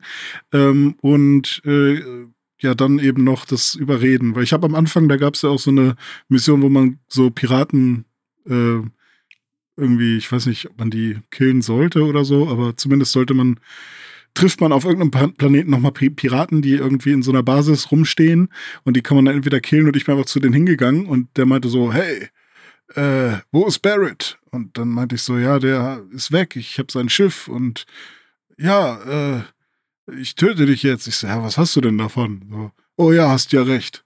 das ging dann so, so super schnell, so, ah, stimmt, das ist ein guter Punkt. Mhm. Und dann hat er mich nicht getö getötet und wir haben auch nicht gekämpft. Ich bin einfach weggegangen. Und äh, fand ich ganz cool. Ja, ich, und ich, ich mache das, ich, ich mach das genauso äh, mit, mit ähm, ah, ja. Ich habe auch Überreden und Diplomatie und Überzeugen und Einschüchtern und so. Also ich äh, baller sämtliche mhm. Skills in diese Social Points rein. Ja, Bin cool. äh, als Charakter habe ich mir Schurke äh, ausgewählt. Also ah, eher so Han Solo-mäßig. Und ich meine, Pini ist ja auch ein Schurke irgendwie. Hatte ich, kannte ich da schon Koch aussuchen? Ich könnte sein, ja. Also man kann ich sich da so verschiedene schon, Perks aussuchen. Ja, Ach so, genau. und dann noch die Trades, auch ganz wichtig natürlich. Was hast du da genommen? Ich habe da zum Beispiel den Adoring Fan. Also yeah, hallo, ich bin ChatGPT. Diesen Typen, Ach, die den habe ich mir äh, ausgewählt und der läuft ja. mir jetzt immer irgendwo hinterher und betet mich an. Ach was, okay, aber den musst du doch auch in deine Crew aufnehmen, ne? Du musst nicht, nicht so? du kannst, nee? musst okay, nicht. Ich habe ihn ja. nicht in meine Crew aufgenommen, aber trotzdem treffe ich ihn ständig irgendwo und der quatscht mich voll und schenkt mir Sachen. Okay, nee, den, den habe ich nicht. Aber ich weiß gar nicht, vielleicht war das auch das, wo ich gesagt habe, ich bin Koch. Ähm, nee, ich, ich, ich glaube, Koch ist schon das, äh, dein Charakter, wo ich ähm, ah, okay. Schurke bin. Ähm, aber ja. zum Beispiel, man kann sich ja auch Eltern aussuchen. Ich weiß nicht, hast du das gemacht? Nee. nee es gab auch irgendwas, wo man ein Haus hatte, genau. irgendwie auf irgendeinem genau. Planeten. Das habe ich auch nicht gemacht. Die ähm, sind ja auch ähm, optional, ach, diese Trades. Ne? Man kann bis zu drei auswählen, man muss aber nicht. Ah, okay. Ja. Ich glaube, ich habe zwei ausgewählt oder so. Ähm, aber ich bin mir gerade nicht mehr sicher, was das war. Müsste ich nochmal gucken. Ähm, Also wenn ich die Liste vor mir habe, weiß ich es wieder, aber ähm, Ja. ist jetzt schon zu lange her. Das war ja letztes. Jahr irgendwann, keine Ahnung. Aber wo wir gerade drüber reden, ich glaube, äh, das YouTube-Thumbnail für die Folge, da müssen unsere Charaktere auf jeden Fall drauf. Das können wir machen auf jeden Vielleicht Fall. posten wir ja. auch Das- noch was das bei, äh, bei, Link, äh, bei LinkedIn, sag Ja. ich schon, meine Güte, bei Instagram. Ja. ja, stimmt. Wir können beide ja einmal, einmal kurz posten. Ich habe auch gerade schon einen coolen Anzug. Ich habe einen sehr coolen Anzug ja? Ja, also so ein, so ein, keine Ahnung, ist halt super schwer Mhm. und hat halt, keine Ahnung, wo der plötzlich herkam. Ich glaube von diesen Eclipse-Leuten. Oh, Thema schwer. Ecliptic? Äh, Ecliptic, ja. Lustig, dass Ja. du Eclipse sagst, weil ja, so hießen nämlich die bei Mass Effect 2. Ach, echt? Ja! Alter, was geht denn ab? Yep. Stimmt, das war die Eclipse, weil ich, Mhm. aber ich lese halt auch Eclipse, weil mein Ja. Gehirn will halt, ist halt faul und will nicht wirklich lesen, sondern mein Gehirn ist wirklich so mittlerweile getrimmt. Ich gucke mir das Wort an und wenn ich nicht sofort weiß, was das heißt, dann lese ich es nicht. Ja, auch, aber auch kontextsensitiv. Ne? Mein Gehirn denkt sich auch, ja, Ja. Moment, ich spiele hier ein Space RPG. Das ist alles so ein bisschen janky wie bei den alten Mass Effect Spielen. Ich bin hier in einer Stadt, Ja. die aussieht wie die Citadel. Ja, natürlich, das sind die Eclipse. Was denn sonst? Ja, richtig. Ja. Stimmt. Kann auch einfach Erinnerung sein, die dann sagt, ja, hey, du bist wieder. Auf jeden Äh, Fall. aber was wolltest du gerade sagen? Ja, du wolltest- hast gesagt, dein Anzug ist schwer. Thema Gewicht und Tragelast und so weiter. Das ist einer, einer der größten Kritikpunkte fast am Spiel ähm, ist das ganze Inventarsystem. Es ist Oh. so fucking nervig, dass Ja. du immer überladen bist. Du kannst immer nur ganz wenig Sachen mitnehmen und äh, kannst, wenn du überladen bist, kannst du auch nicht mehr schnell reisen. Und äh, du hast viel zu wenig Tragelast und dein, dein Raumschiff, da kannst du Sachen reinpacken, aber das hat auch nur eine begrenzte, ein begrenztes Inventar. Dann kannst Du du. musst richtig gucken, was du aufnimmst. Ja, wirklich. Also, wenn du irgendwen gekillt hast, kannst du nicht einfach A Nee. drücken und alles mitnehmen, sondern du musst, ich muss wirklich immer aufpassen, es gibt diese Waffe, Grendel oder wie Grendel, die heißt. ja. Ey, ich hatte davon 14 Stück mit oder so, weil ich das ver vercheckt habe Ja. oder so. Ja. Und dann, als ich die alle endlich, und ich wollte unbedingt einen Händler finden, aber nicht jeder Händler nimmt alles an. ja. Das heißt, du, du musst dann einen Händler finden, der auch die Sachen abkauft, die du, die du so dabei hast. Und als ich dann endlich den ganzen Scheiß losgeworden bin, weil ich wollte es auch nicht einfach wegschmeißen, ähm, bei mir ist halt auch noch Medipacks eine Sache. Also irgendwie, ich finde ständig irgendwelche Pillen oder so, aber die machen was anderes. Mhm, genau. äh, das ja. sind dann keine Medipacks. es gibt tausend Items, die da unter Health sind, aber Ja, genau. relevant sind eigentlich nur Medipacks und alles andere Ja, die machen Quatsch. erstmal nichts. Ja. Irgendwelche, diese komischen äh, Rechtecke, diese Quadrate, diese, ein, ein. Burger im Quadrat, Ja. ein Fisch im Äh, Quadrat, das keine Ahnung. also was die Story betrifft, finde ich das schon geil. Ja, das ist lustig. so, auch so Wodka-Trinkpäckchen und diese Würfel, die einfach nach allem schmecken können und so. Aber es macht lustig. halt nichts. Ja, es Also, ist spielerisch. Es, es hat irgendeinen Effekt, glaube ich. Aber ich habe schon mein ganzes Inventar immer gefressen, weil ich quasi fast tot war. Und es hat nichts gebracht. Das war echt ein bisschen komisch. Yep. Und ich musste dich das fragen, weil ich war bisher, ich sag's ganz ehrlich, zu faul, das zu googeln. Mhm. Weil ich auch denke, wenn ein Spiel mir das nicht beibringen kann, ähm, oder mir, mir nicht sagt, dann, dann hat es mein, meine Zeit nicht verdient, dass ich das google. Aber vielleicht hat, ne, es ist ja auch hier ein Mehrwert für, für die Leute, die Starfield vielleicht auch spielen. Kann man wirklich nur eine Waffe ausrüsten? Du hast doch dieses Überkreuzmenü da mit dem Dialogpad, der äh, Digipad. Und da Ah, kannst du ja. doch in die Schnellauswahl alles reinpacken. Also über das Digipad kann ich sämtliche Waffen auswählen. Okay, weißt du, was ich nämlich gemacht habe? Bis jedes Mal ins Menü gegangen hast. Jedes Mal ins Menü Alter. und dann die Waffe Nee, gewechselt. du kannst irgendwie und dann, im Menü dann mit Y Favoriten oder so und dann kannst du das da Ach, auf du diese Slots Scheiße. legen. Und dann machst du ich das dachte, über- Favoriten über bedeutet, dass er das einfach nach ganz oben packt im Menü, weißt du? Ja. Ich habe gar nicht dran gedacht. Ich dachte, diese, dieses Menü mit dem Digipad, dass sich da die Sachen automatisch wie das Medikit, was sich da auch, Ja, das, das, war von das war Auto- schon das drin. war automatisch da. Und ich dachte, dass da, da kommt das Jetpack rein oder so, Mhm. dachte ich, oder solche Sachen. Ach so, weil ich bin die ganze Zeit, wenn ich die Waffe wechseln musste, ins Menü. Ja. Alter. Und ich dachte, man, ich kann, ich kann nicht, auch als ich noch mit der Maus äh, getestet habe, Mhm. ich kann nicht mit dem Mausrad rollen und Mhm. zu meiner nächsten Waffe wechseln. Geht nicht? Was soll das denn? Aber ich war ähnlich Ähm. dumm und zwar bis ich gecheckt habe, dass man beim Anzug und beim Helm einstellen kann, dass es nicht angezeigt werden soll, wenn du irgendwie in der Stadt rumläufst oder so. Bis dahin habe ich jedes Mal, wenn ich in die Stadt gegangen also, oder irgendwo hin, wo man halt atmen konnte, wo man den, den Anzug nicht braucht, jedes Mal ins Menü, Anzug ausziehen, Helm ausziehen und wenn ich dann wieder irgendwo ins Weltall wollte, wieder Anzug anziehen, Helm anziehen und so, das kann ich auch alles sparen. Oh, das war einmal so nervig. Ich war in einem, äh, man muss das Jetpack manchmal auch anziehen oder den Rucksack. Ja, und du kannst ihn auch, wenn du jetzt, ja, in der Stadt kannst du ihn dann auch einfach benutzen. Du hast ihn nicht an und dann benutzt du ihn und dann spawnt er quasi instant und ist dann da. Also. Okay, aber das Ding ist, ich war halt mal in einem Gespräch und das war halt so ein längeres Gespräch mhm. äh, mit Lynn tatsächlich. Ja. Und ich hatte das Jetpack nicht auf und nur mit dem Jetpack hätte ich aber der Radiation dort standhalten können oder so. Warum auch immer. Ah, okay, ja. Und mhm dann bin ich quasi während des Gesprächs gestorben, weil das das nicht pausiert. Ah, okay, du hast ihn wirklich gar nicht ausgerüstet. Ich, ich wusste hm. gar nicht, dass ich ihn dabei habe. Ja, okay. so. Also das Spiel erklärt dir auch den Jetpack nicht ja. so. Das muss, das, also das kann was Positives und auch was Negatives sein, dass man halt alles selber herausfinden muss. Oh.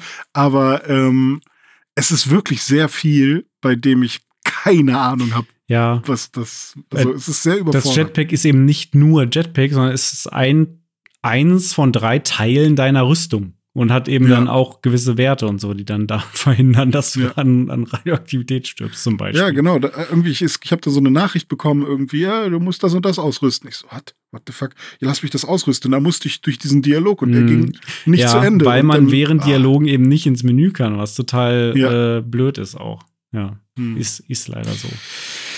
Ja, ja wir, wir, haben noch, wir haben noch ein paar Themen. Wir haben noch äh, Maus und Tastatur versus Controller zum Beispiel. Wie spielst du das? Achso, erstmal, bevor wir darüber reden, müssen wir eigentlich erstmal über PC versus Konsole reden, weil äh, an der Konsole hm. hast ja keine Maus und Tastatur. Ich weiß gar nicht, kann ja, man das ich, da auch? Ich habe nur, ich hab nur am PC gespielt am PC. und da läuft super. Also ja. ich habe ich habe auch noch, also am Anfang habe ich einfach die Settings so gelassen, wie sie waren, wie äh, hier die GeForce Experience mir das eingestellt hat.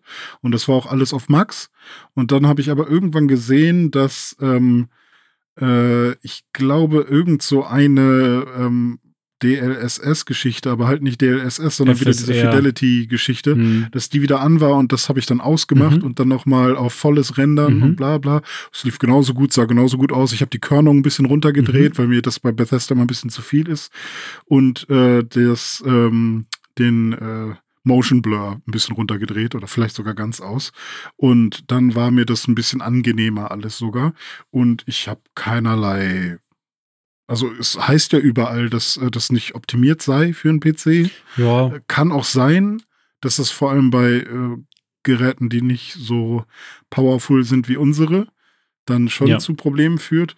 Aber ich habe tatsächlich kein, also ich glaube, ich habe kein einziges Mal ähm, das Gefühl gehabt, oh, jetzt bin ich aber unter, unter 60 Frames. Jetzt stockert, sto stockt hier irgendwas. Hast also. du denn auch mal einen Frame-Counter angemacht und geguckt? Nee, nee, nee. Ah, das hast du gar nicht gemacht, okay. Nee. Ähm, ja, äh, Todd Howard hat in einem Interview irgendwie gesagt auf die Frage, warum sie denn das Spiel so schlecht für PC optimiert haben oder nicht für PC optimiert haben, hat er gesagt, doch, wir haben es für PC optimiert. Wenn es bei euch nicht läuft, dann müsst ihr wohl euren PC aufrüsten. so ungefähr. Ach. Und äh, ja. ja, also erstmal DLSS ist super schade, dass das noch nicht drin ist. Äh, hm. Vermutlich, weil äh, Starfield ja diese AMD-Kooperation hat und deswegen ist halt FSR 2 drin, dieses Upscaling FSR, von, ähm, von AMD. Habe ich auch aus, weil im Gegensatz zu DLSS finde ich das irgendwie nicht so geil, funktioniert nicht so toll. Ähm, ja, und ich habe den FPS-Counter an am PC und ähm, es läuft flüssig am PC. Also es läuft am PC wesentlich, also an meinem PC, an, an, deinem auch, wir haben ja fast den gleichen, wesentlich flüssiger als auf der Xbox. Ich mhm. habe es auf der Xbox Series X auch äh, gespielt. Da läuft es halt mit 30. Mit dem gleichen, mit dem gleichen ähm, äh, Safe Game? Ja. Also das funktioniert. Ja, Safe Game ne? ist ja Xbox einfach. Also ja, Xbox-Ökosystem. Genau. Und da gab es kein übernehmen. Problem. Nö, gar kein Problem. Gut. Kannst du direkt weiter äh, zocken. Ähm, X, nee, erstmal PC. Ich habe den größten mhm. Teil am PC gespielt. Ich habe wahrscheinlich 10 Stunden PC und 2, 3 Stunden Xbox gespielt. Und PC super, super geil. Ähm, das niedrigste, was ich mal hatte, so an Frames waren ähm, 55 oder so. Das war, äh, ne, wir spielen Krass. ja mit einer 4070 Ti und einem, und das wahrscheinlich noch mit, mit noch entscheidender, dem äh, AMD Ryzen 7800X 3D, äh, mhm. weil Starfield halt ein Spiel ist, was sehr CPU-hungrig ist. Also ähm, diese ganzen Systeme, die Physik und all, was da alles ineinander greift, ähm, diese ganze Creation Engine von Bethesda, die ist halt sehr CPU-heavy. Ähm, mhm. Deswegen, selbst wenn man eine gute Grafikkarte hat, aber eine schlechte CPU, kann es dann halt trotzdem sein, dass man da schlechte Framerates hat. Das Ding ist aber, das Spiel ist auch sehr inkonstant. Also es kommt halt darauf an, wo man sich gerade befindet. Ähm, ist man eher in, einem, in einer offenen Area auf einem Planeten oder in einer Stadt, da habe ich dann eher so um die 60. Wenn du aber in so einem Dungeon bist, sage ich mal, also ne, wo du auch wirklich merkst, okay, du gehst da rein und das ist ja ganz oft so, du gehst irgendwo rein und es ist eben nicht seamless, sondern es gibt so eine kurze Ladezeit. Ne? Auch zum mhm. Beispiel, wenn du da bei der Constellation rein und raus gehst, ne? dann ja, öffnet ja. sich nicht die Tür und du gehst da wirklich in das Gebäude rein, sondern die Tür geht so leicht auf und dann fadet das Bild und dann bist du halt im Gebäude, wo ja. du merkst, okay, jetzt lädt das Spiel quasi nur diesen einen Bereich. Ähm, Finde ich einerseits schade, weil es auch wieder die Immersion ein bisschen killt, aber von der Technik her verstehe ich, warum sie es machen, weil in solchen Bereichen habe ich dann plötzlich irgendwie 100 bis 120 Frames, also wesentlich mhm. mehr. Ähm, aber ganz ehrlich, ich merke den Unterschied nicht so krass. Also ob ich mit 60 Frames oder mit 120 Frames spiele, ist ein wesentlich kleinerer Unterschied als zu 60 Frames und 30 Frames, weil ich habe es dann auf mhm. der Xbox, wie gesagt, auch ausprobiert und Alter, ja. Alter, verpiss dich. Nee, wirklich. Also, nee, ich werde es auf der Series X nicht weiterspielen. Es macht mir kaum Bock, weil. Krass. Es ist genau das gleiche, was ich dir letztens schon mal bei Control erzählt habe, ne? weswegen ich äh, mhm. auf Control dann äh, äh, auf der Xbox und auf der PlayStation 5 irgendwann Control nicht weitergespielt habe, weil ich es halt unbedingt mit Raytracing spielen wollte und dann halt nur 30 Frames hatte auf der Konsole und es fühlt sich so ruckelig und unsmooth und ungeil an. Einfach mhm diese allein nur die Kamera schwenkst, wenn du so nur einmal so von links nach rechts guckst, ist halt nicht flüssig, ist nicht geil. Ähm, hm. Ja, wenn man nur das kennt und auch nur diese Option hat, dann okay, ja, klar, kann man das so spielen. Aber wenn man einmal die Experience gemacht hat, wie das mit 60 oder mehr Frames läuft, dann, dann will man das nicht mehr. Ja, ist ja. einfach so. Das ist schon krass. Stell dir vor, wir hätten jetzt halt keinen kein, ähm, Rechner wie, also ich glaube, dann wäre ich wirklich enttäuscht. Ähm, ja.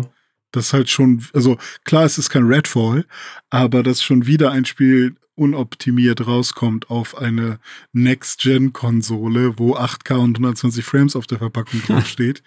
ähm, und es ist halt auch jetzt nicht, es sieht halt auch nicht so super krass aus wie, wie so eine AI-Matrix-Demo ähm, von Unreal. Mm, so. Mm.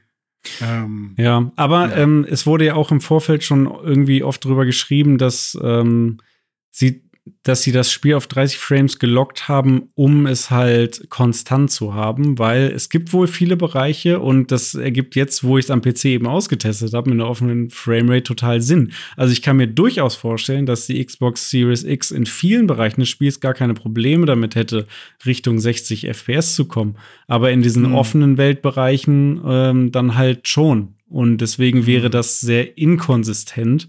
Und deswegen haben sie sich dann halt dafür entschieden, wohl das auf 30 zu, zu locken. Ist halt, ja, ist kacke. Mhm. Also ich hätte es dann lieber offen gehabt auf der Xbox, ehrlicherweise. Ja. Ach Mensch. Naja, ähm, wir haben ja den PC, was soll's. Okay, ich gucke gerade mal auf meine Liste. Äh, ich habe noch so ein paar, so ein paar Geschichten auf der Negativseite. Mhm. Und zwar ähm, finde ich zum Beispiel, dass sich Bethesda-mäßig, also es ist auch früher schon so gewesen, dass sich alles so ein bisschen hohl anfühlt. Also ich habe irgendwie das Gefühl, dass nichts so wirklich Gewicht hat ja. in dieser Welt. Ähm, jetzt nicht wegen der Gravitation, sondern halt einfach, weil ich habe irgendwie das Gefühl, dass diese Texturen und, und diese, diese 3D-Modelle einfach alle so, so hohl wirken, so gewichtslos. Und ich glaube, vielleicht liegt es auch daran, dass die eigene Ragdoll, ich weiß nicht, ob du dich selbst schon mal gesehen hast, dass die halt wieder wie so äh, Wackelarm-Werbedruiden ähm, halt durch die Gegend schlubbern, so, weißt du? Und ähm, Ja. ich kann das halt nicht cool ja, finden. Die, die Bewegung, ja, wenn man halt, und das fällt natürlich besonders auf, wenn man in Third Person spielt, das ist ja das Schöne. Ja. Ähm, Im Gegensatz zu einem Cyberpunk äh, kann man sich ja bei Starfield aussuchen, Ah, ob du stimmt. in First Person oder Third Person spielst. Third Person hast du sogar noch ähm, verschiedene Optionen, ne? entweder noch näher dran oder weiter weg. Ähm, ich muss Mhm. sagen, ich spiele in einer Stadt, spiele ich auf Third Person, wenn ich da so rumlaufe und ein bisschen erkunde. Aber sobald ich irgendwie Shooter-Gameplay habe, immer First Person auf jeden Fall. Ähm, ja. das stimmt, wie man sich da so die, durch die Welt bewegt, ja. Und ähm, bei Charakteren auch, ne, die Animationen von Charakteren sind halt ein bisschen stumpf manchmal und nicht sehr elegant. Aber grafisch ähm, von, von Charakterbewegungen und Animationen mal abgesehen, finde ich es schon schön. Also, die haben ein schönes Lighting an vielen Stellen. Nicht immer. Also, ne, auch bei New Atlantis, wenn man da mal so dann in die Ferne schweift, ab von der Stadt, da denkt man schon, huh, das sieht aber da hinten alles sehr plain aus und weird. Ja. Aber die Sachen, wo sie sich halt Mühe gegeben haben, wenn du mal auf so einem geilen Planeten bist und dann jetzt irgendwie siehst du halt die, das Panorama und Space und vielleicht ein Sonnenauf- oder Untergang oder sowas. Das sieht schon geil aus, auch mit dem Lighting. Oder auch in der Stadt viele Sachen, wo sie sich halt viel Mühe gegeben haben. Oder das Cockpit von deinem Raumschiff, ne? Da ist halt jeder einzelne Knopf wirklich bis ins Detail äh, mit sehr hoch auflösenden Texturen ausgestaltet. Und das sieht schon alles Ja. sehr, sehr schön aus. Aber es ist halt sehr inkonsistent auch da wieder. Ne? Also man kann nicht sagen, Starfield ist grafisch schön oder Starfield ist grafisch schlecht, weil es hat wirklich Bereiche, in denen es sehr schön aussieht und Bereiche, in denen es wack aussieht.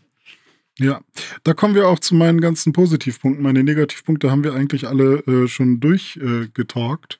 Äh, ähm, und zwar, ähm, ja, also Details Raumschiff habe ich hier nämlich stehen. Mhm. Also es gibt halt wirklich so einzelne Dinge, die haben sie, da haben sie gesagt, das ist wichtig. Man verbringt da viel Zeit. Oder auch hier äh, Vasco, der Roboter. Ich glaube, der heißt so, ne? Ähm, Glaub wenn schon. man sich den mal anschaut, der ist auch komplett ausmodelliert und sieht richtig cool aus. Und ähm, das ist dann halt ganz nett zu sehen. Das war auch so der Punkt, wo ich so positiv überrascht wurde. Auch, wir haben schon ganz kurz drüber gesprochen, der Skilltree an sich, dass der wieder, wie halt Bethesda üblich, schön äh, ausgiebig ist und dass man da wahrscheinlich auch viele Dinge aktivieren kann, bei denen man den Effekt erstmal nicht so sehr merkt oder so, weil da dann irgendwie deine Gesundheit ist um 10% erhöht. Okay, das ähm, hört sich erstmal viel an. 10, so ist nur eine schöne Zahl, aber 10% von 130 ist halt 13. Und da, also es, es ist schon irgendwie okay, aber der Skilltree an sich, finde ich, ist irgendwie nett. Also ich habe ihn noch nicht ganz verstanden, wie man nach ganz unten kommt. Muss man erstmal alles freigeschaltet haben in einem Ja, Bereich? nee, das ist jetzt nämlich eine Kombination aus verschiedenen Systemen, weil du musst einerseits Mhm. Skillpunkte ausgeben, klassisch, du musst aber auch dieses GTA San Andreas oder auch, glaube ich, Skyrim-mäßige, mach eine Sache so und so oft oder so und so oft Ja, erfolgreich stimmt, ja. und erst dann wird das nächste freigeschaltet, weil du kannst dann halt Hm. Du kannst neue Skills freischalten äh, auf einer oberen Ebene. Dann kannst du diese Skills halt noch verbessern. In, dafür musst du aber erstmal so kleine Herausforderungen machen, ne? Zum Beispiel überzeugen, ne? Mache, was weiß ich, fünf erfolgreiche Überzeugungen. So, und dann kannst du bei Überzeugen dann Slot 2 freischalten. Und äh, das ist so die obere Leiste mit verschiedenen Sachen, wo du, die du machen kannst. Halt in einer Kategorie. Ne? Es gibt erstmal verschiedene Kategorien. Das ist jetzt die Kategorie Social. Und da gibt es eben oben Überzeugen. Und dann gibt es aber darunter noch weitere ähm, Stufen sozusagen von Skills. Und äh, um dann auf Stufe 2 zu kommen, musst du aber erstmal fünf Skillpunkte, ne, die Zahl ist jetzt random, aber nur um es zu verdeutlichen, in Social ausgegeben haben, um dann wieder die nächste Kategorie freizuschalten. Mhm. Also es sind viele verschiedene Systeme, die da ineinander greifen. Also schon ein bisschen dolle restriktiv, finde ich. Ähm, was Mhm. ein bisschen schade ist, also die Skills sind cool, ähm, aber es ist ein bisschen schade, weil ähm, es gibt so viele coole Skills und ich glaube, das Spiel macht halt mehr Spaß, je mehr von diesen Skills du freigeschaltet hast, weil du dann einfach mehr Möglichkeiten hast. Sei es jetzt im Talken, ne, bei Social oder auch beim Raumschiff fliegen, wie weit du irgendwo hinfliegen kannst oder welche Systeme du nutzen kannst oder beim Shooten. Das Shooten macht natürlich auch mehr Spaß, wenn es besser funktioniert, wenn du mehr Skills hast. Ähm, also da beißt sich das Spiel dann vielleicht so ein bisschen selber in den Schwanz. Das, das Spiel halt, mhm. keine Ahnung, in Stunde 30 oder 40 hast du wahrscheinlich wesentlich mehr Spaß mit allem, weil du einfach viel mehr Möglichkeiten hast als am Anfang. Ja, ja. Ja, ist halt so die Sache, wie, wie Rookie-mäßig ist man am Anfang. Was, äh, aber mal schauen, ich werde es auf jeden Fall noch weiterspielen, denn auch das, äh, das Shooten, was du auch schon erwähnt hast, äh, in der First Person vor allem, fühlt sich ganz gut an. Ich finde, die Waffen fühlen sich bis jetzt noch nicht so geil an. Also es fühlt sich jetzt noch nicht so an wie Doom. Ähm, aber It Software hat ja, glaube ich, auch geholfen ne, ja, beim äh, Shooter-Gameplay. Und ich finde auch, dass das First-Person ähm, oder die First-Person-View mit einer Waffe in der Hand einfach cool aussieht. Mhm. Also es sieht wirklich gut aus und es macht doch Spaß. Und ähm, die Gegner-KI ist mal so, mal so. Also ich hatte mal Momente, wo ich dachte, okay, rennt doch nicht weg oder äh, rennt doch nicht einfach vor mich, während ihr nachladet oder so. Aber auch Momente, wo ich dachte, wow, knackig. Also, ja. ja, auch ein bisschen unpredictable, ne? Man weiß nicht, welche ja. KI kriegt man jetzt gerade. ja, das stimmt. Ähm, dann, was mich auch positiv überrascht hat, war das Andocken an zerstörte Schiffe. Mhm dass man halt einfach, wenn man schon mal mit dem Raumschiff unterwegs ist, also sonst gäbe es ja wirklich gar keinen Grund, ins Raumschiff zu steigen, wenn man damit nicht reisen kann. Ja. Und immerhin kann man eben Space Fights mhm. und dann eben auch in so zerstörte Schiffe oder eben auch an Schiffe, die noch aktiv sind, äh, andocken und ähm, da noch looten oder manchmal sind da auch noch äh, Passagiere drauf, die entweder Hilfe brauchen oder die ähm, äh, dir nichts Gutes wollen mhm. und so. Und äh, das finde ich ist immer potenziell äh, ja eine ne coole Gelegenheit für deine ganz persönliche kleine Sidequest, weißt du? Ähm, finde ich auch ganz nice. Die Synchro auf Englisch ist ganz cool. Also ja. ich habe bisher ist mir eigentlich nichts negativ aufgefallen. Gefällt mir auch angeht. gut. Auch die Lippensynchronität ne, ja. ist auf Englisch durchaus gegeben und gut. Äh, auf hm. Deutsch soll das wohl anders sein, aber habe ich ja. noch nicht ausprobiert. Ähm, genau, dann hatte ich noch aufgeschrieben, für Bethesda bisher wenig Bugs, hatten wir eigentlich auch äh, gesagt. Und ich habe sogar aufgeschrieben als Positivpunkt Mass Effect Atmosphäre. Ja. Ähm, weil es ist natürlich schön, wenn man sich ein bisschen heimisch fühlt. Ähm, und die Citadel-Nummer war wirklich für mich so, okay, ähm, da weiß man, wo die Inspiration herkommt. Man muss natürlich aber auch sagen, Mass Effect hat jetzt auch nicht äh, so eine Raumstation erfunden. Ähm, das war ja natürlich vorher auch schon irgendwo mhm. mal da. Das ist so eine ähm, fast schon, also so eine Future-Oase in Space gibt, sozusagen. Ähm, Aber es fühlt sich schon sehr ähnlich an. Auch vom ja. Aufbau her, da, ne, ja. wie du mit den Leuten da interagieren kannst, von den Shops, die es da gibt, äh, mhm. äh, wie du da hin und her reist zwischen verschiedenen ja. Ebenen, äh, die Architektur, die Musik. Also ich habe schon sehr harte äh, Mass Effect-Vibes an vielen Stellen da. Und auch so ähm, die Verteilung zwischen Gebäuden und Pflanzen mhm. und Wasser, mhm. kleinen Brunnen und was auch immer, ja. ist halt auch sehr ähnlich. Also das, ähm, das ist, und gebe ich dir auch so ein bisschen die Jankiness, ne? Weil klar, so, so hoch wie er Mass Effect immer hängen und es ist, bleibt, ist und bleibt eines der besten Spiele aller Zeiten, nicht nur Weltraumspiele, ja. aber natürlich war das auch immer so ein bisschen janky, ne? Und das ist ja. halt hier auch so. Und dieser komische Zug, den man in Mass, Effect ja auch hatte, mit dem man schnell reisen ja. konnte hin und her, das ist ja hier genauso, ja. oder nicht? Ich glaube, da waren es so Shuttles oder so, aber ja, die Funktion ja, stimmt, ist die gleiche. Man hat halt diesen Zug nicht gesehen irgendwie, ne? mhm. ne? Man hat sie, oder? Ich bin mir gerade nicht mehr sicher. Ähm, und was ich, also was ich auf der einen Seite ein bisschen weird finde, aber auf der anderen Seite halt auch sehr cool, ist, dass es halt, dass sie sich wirklich die Mühe gemacht haben, so viele Items zu ähm, jetzt nicht zu animieren, sondern zu gestalten mhm. und in das Spiel einzubauen, ähm, die halt auch, also viele haben halt ja wirklich nur den Sinn, dass sie da sind. Also du wirst ja jetzt nicht deine wenige Traglast, die du zur Verfügung hast, dafür nutzen, um jede Tasse aufzusammeln. Äh, weil damit kannst du nichts machen und verkaufen ist auch irrsinnig, weil sie halt nicht, nicht so viel wert ist. Und äh, mich hat das auch teilweise echt überfordert, weil ich halt manchmal so viele Items am Start habe, von denen ich dann halt nicht weiß, ist das jetzt in irgendeiner Form wichtig. Ja. Aber du kannst ähm, es machen. Ne? Ich habe irgendwie ein Video ja. gesehen, wo einer irgendwie 200.000 Kartoffeln in sein Raumschiff gestopft hat oder so. Und die sind dann auch physikalisch korrekt, liegen die da in seinem Raumschiff rum und ja. äh, kann man machen. Toast. Ich habe, ja, oder Toast, genau. Sandwiches. Ich habe mir hier so ein Perpetuum mobile, diese Dinger mit den Kugeln, die du so ne, mhm. auf dem Schreibtisch, da habe ich mir eins irgendwo geklaut. Und so ein kleines äh, äh, Weltraum-Alien-Stoff hier. ich habe halt einfach alles, was Wert hatte, in der Loge ge geklaut und alles verkauft. Ja. Die hatten halt ein paar Sachen, die irgendwie 300, 400, weiß nicht, Dollar, was hat man da? Credits? Credits, Credits ja. glaube ich, ne? Ja, und dann mein Fazit. Soll ich dir das mal vorlesen? Ja, oh ja, also hast du da was vorformuliert? Um Himmels Willen. Ich ja, ich bin, also, äh, bin gespannt. Ja, hau mal raus. Es gibt genug, was mich bei der Stange hält. Vor allem das Skillsystem. Es sorgt vor allem dafür, also Starfield sorgt vor allem dafür, dass ich wieder Bock auf No Man's Sky bekomme. So. Da, ja, sehr schön. Sehr schön. Ich ja. möchte das äh, unterschreiben. ähm, nicht ganz mit No Man's Sky, aber ähm, ich sehe es ähnlich. Ich habe mir hier noch aufgeschrieben auf meinen Zettel äh, Vergleich mit anderen Spielen. Haben wir jetzt auch schon viel, viel gebracht, ne? Mass Effect, Fallout, No Man's Sky. Ähm, alle in Teilen irgendwie drin.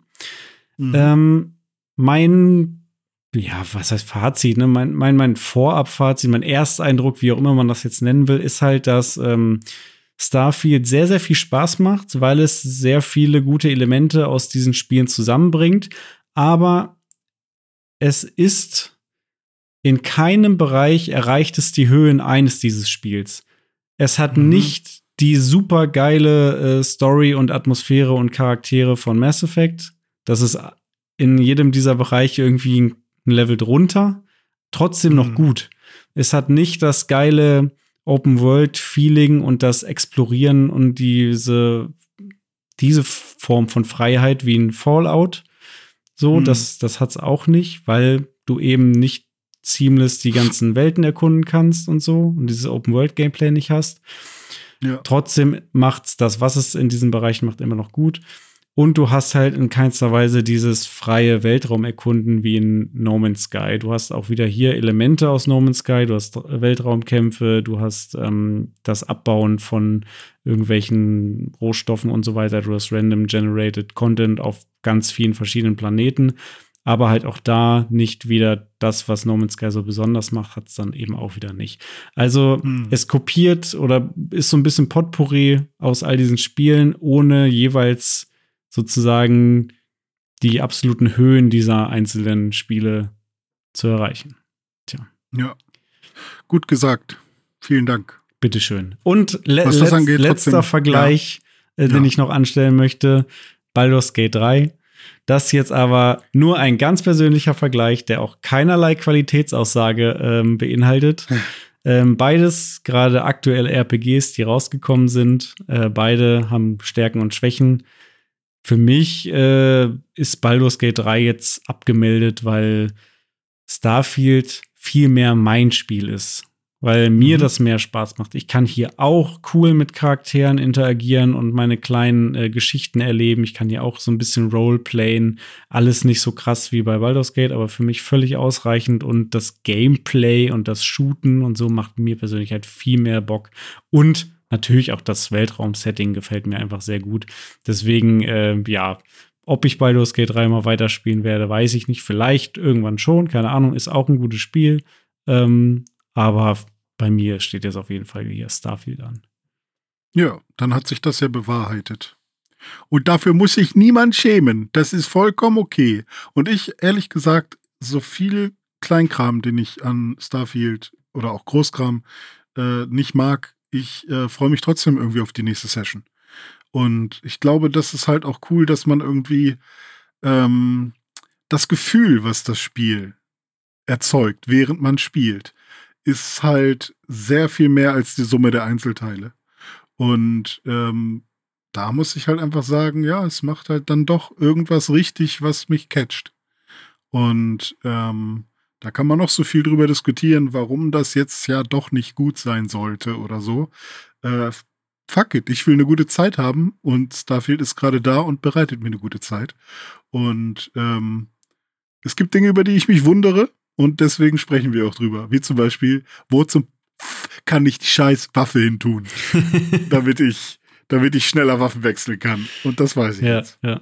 ja, es gibt noch viel Optimierungspotenzial auf jeden Fall in Starfield. Ich glaube, da wird sich noch einiges tun mit Patchen und was weiß ich, Game of the Year Editions oder was da alles noch irgendwann vielleicht mal kommen mag. Aber es ist schon eine, eine solide Basis, mit der man viel Spaß haben kann. Ja. Es ist kein Totalausfall, das muss man vielleicht auch mal sagen. Genau. Ja, also es ist jetzt ja auch nicht wieder so ein Spiel, wo man sagt, lass die Finger davon, das ist wirklich, ja. sondern ähm, es ist nicht das, was sie versprochen haben, aber es ist auch das, was man als aufgeklärter Gamer ähm, hätte erwarten können. Wenn du jetzt nach den ersten Stunden schon eine Zahl daran schreiben müsstest, was würdest du jetzt so aus dem Bauch heraus von 1 bis 10? Wie viele kleine Raumschiffe, wie viel Sterne im Sinne von Sonnen würdest du vergeben? Ist total schwierig, ähm, aber ich glaube, es wird am Ende so ein 75 bis 85 Titel Mhm. für mich werden. Also irgendwie sowas. Ähm, bleiben wir mal bei der 8 von 10 gerade. Mhm. So fühlt es sich gerade an. Ja, wie so ein sehr, wie so ein gutes Spiel. Einfach ein gutes Videospiel. Aber auch nichts, was mich wegbläst. Trotzdem habe ich Spaß damit. würde ich total mitgehen. Also für mich auch so eine, so eine 8 von 10. Mit dem persönlichen Sympathiebonus wird es dann eben noch ein bisschen aufgewertet und spielspaßmäßig ist für mich im Moment so eine 8,5 bis 9 von 10, aber realistisch betrachtet eher eine 8. Ja, genau. Ja. Aber deswegen ist es auch so, ja, ich habe es denen nicht zugetraut. Und mal gucken, ob, ob da bei Skyrim, nee, warte, Elder Scrolls 6. Also ich hoffe halt einfach, dass sie loskommen von dieser Engine. ja, Aber ja, ich glaube- absolut. Ich glaube, das wird, also ich glaube, das muss irgendwie auch da, dazugehören, ne? Weil die Leute, die wirklich Bock auf Bethesda haben, die wollen, dass sich das so anfühlt, ne? Ja. Keine Ahnung. Naja.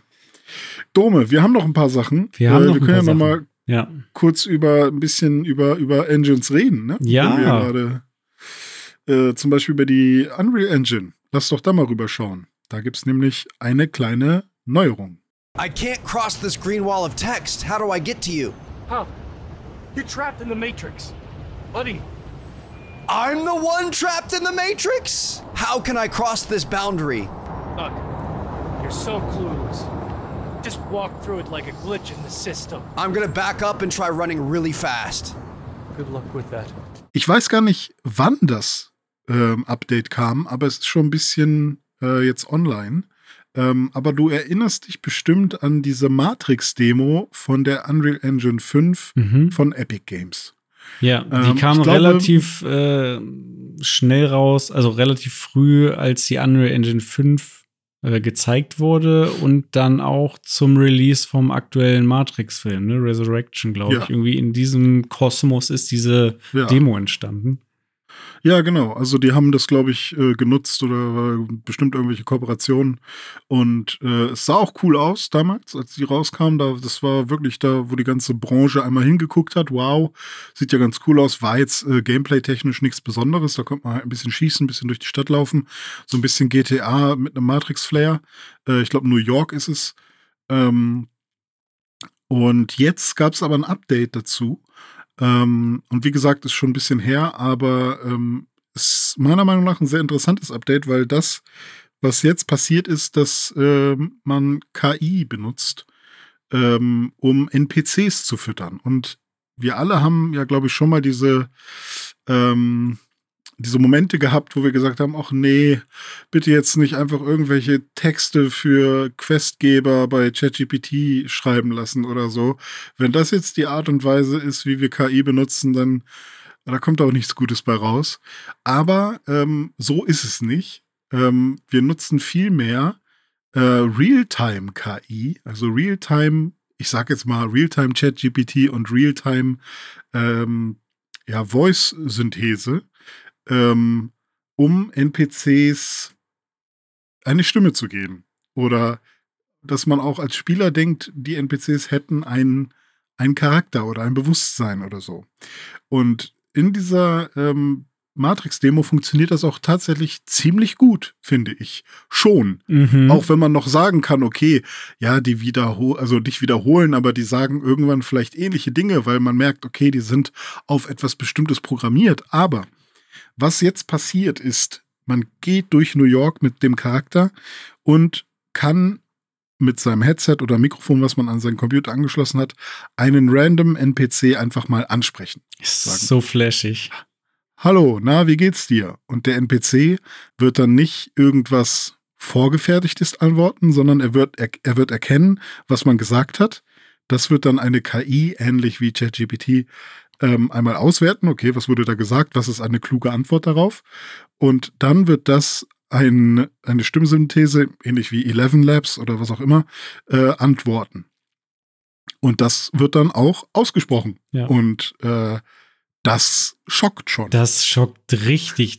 Das hat halt wirklich zur Folge, dass du jeden NPC einfach ansprechen und mit dem ein Gespräch führen kannst. Also so, ne, Ja. wie sinnvoll dann irgendwann diese Antworten sind, das sei mal dahingestellt, aber du kannst theoretisch dich dann irgendeinen Passanten rauspicken und dich eine Stunde mit dem unterhalten über irgendwas. Ja. Also wir Genau. haben uns da wirklich mal ein Video angeguckt vorhin, das war irre. Also und natürlich ist klar, dass, dass die Reise wird da in so eine Richtung gehen. Und wenn wir dann da sitzen und in GTA 7 oder Cyberpunk Hm. 2 dann ähm, uns einfach mit irgendwelchen Passanten unterhalten können werden, Alter, wird das flashig. Das wird richtig crazy.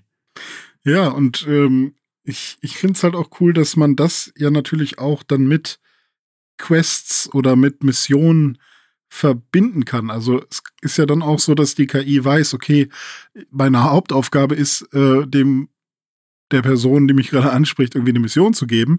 Aber man kann ja trotzdem dann vielleicht fragen, ach, und wo genau musste ich nochmal hin? Und dann kriegt man nicht immer wieder den gleichen Text gesagt, sondern vielleicht wird die KI dann auch mal wütend. Mhm. Also natürlich wird sie nicht wütend, weil es eine Ja. KI, aber vielleicht reagiert sie dann wütend.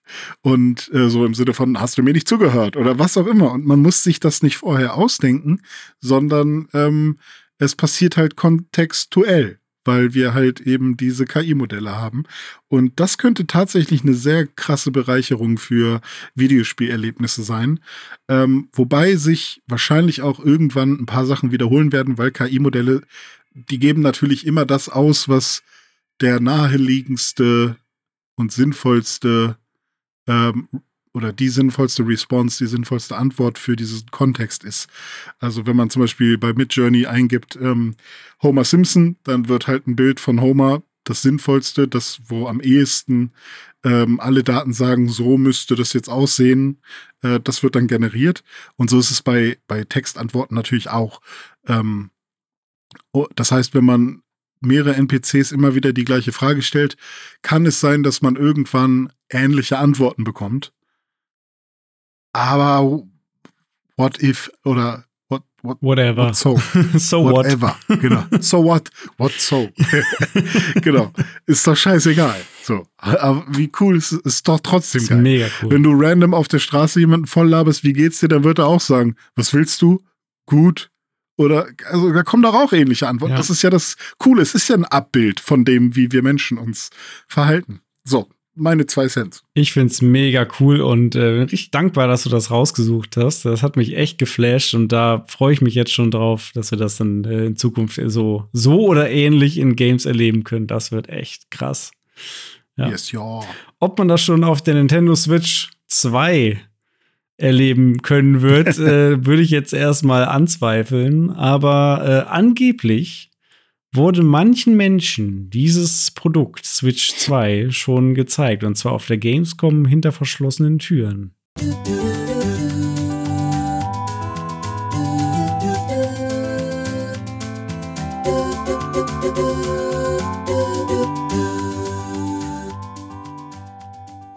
Also mir nicht. Dome. Mir wurde das nicht gezeigt, als ich da war. Wir waren die ganze Zeit zusammen. Du hast mich im Auge gehabt. Ja, richtig. Ja, nee, mir auch nicht. Ähm, also an uns ist das leider vorbeigegangen. Aber wir waren ja auch. Ja, du bist äh, schon öfters auf Toilette gegangen, muss ich, sagen. Ich bin ich auch immer nicht. sehr lange auf Toilette, ne? Wer weiß, was ich da. Ja.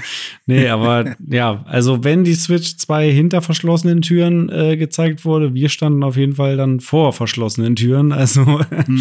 wir haben davon nichts mitbekommen. Aber einige Journalisten schreiben mittlerweile, zum Beispiel der Jess Corden, der Managing, Managing äh, Editor bei Windows Central, schreibt es auf Twitter und ähm, andere Kollegen wie der ähm, Tom Phillips von Eurogamers, der Chefredakteur, der hat sich auch schon dazu geäußert, die äh, behaupten das. Ähm, und da soll wohl ausgewählten Menschen, wer auch immer genau das dann war, irgendwelche Businesspartner von Nintendo, ein Prototyp der Switch 2 präsentiert worden sein, ähm, mit einigen Tech-Demos, unter anderem angeblich eine aufgebrezelte Version von The Legend of Zelda Breath of the Wild, die dann eben technisch aufgewertet wurde, um die neuen Möglichkeiten der Switch 2 zu demonstrieren. Und dabei mhm. soll unter anderem auch DLSS ein Thema gewesen sein.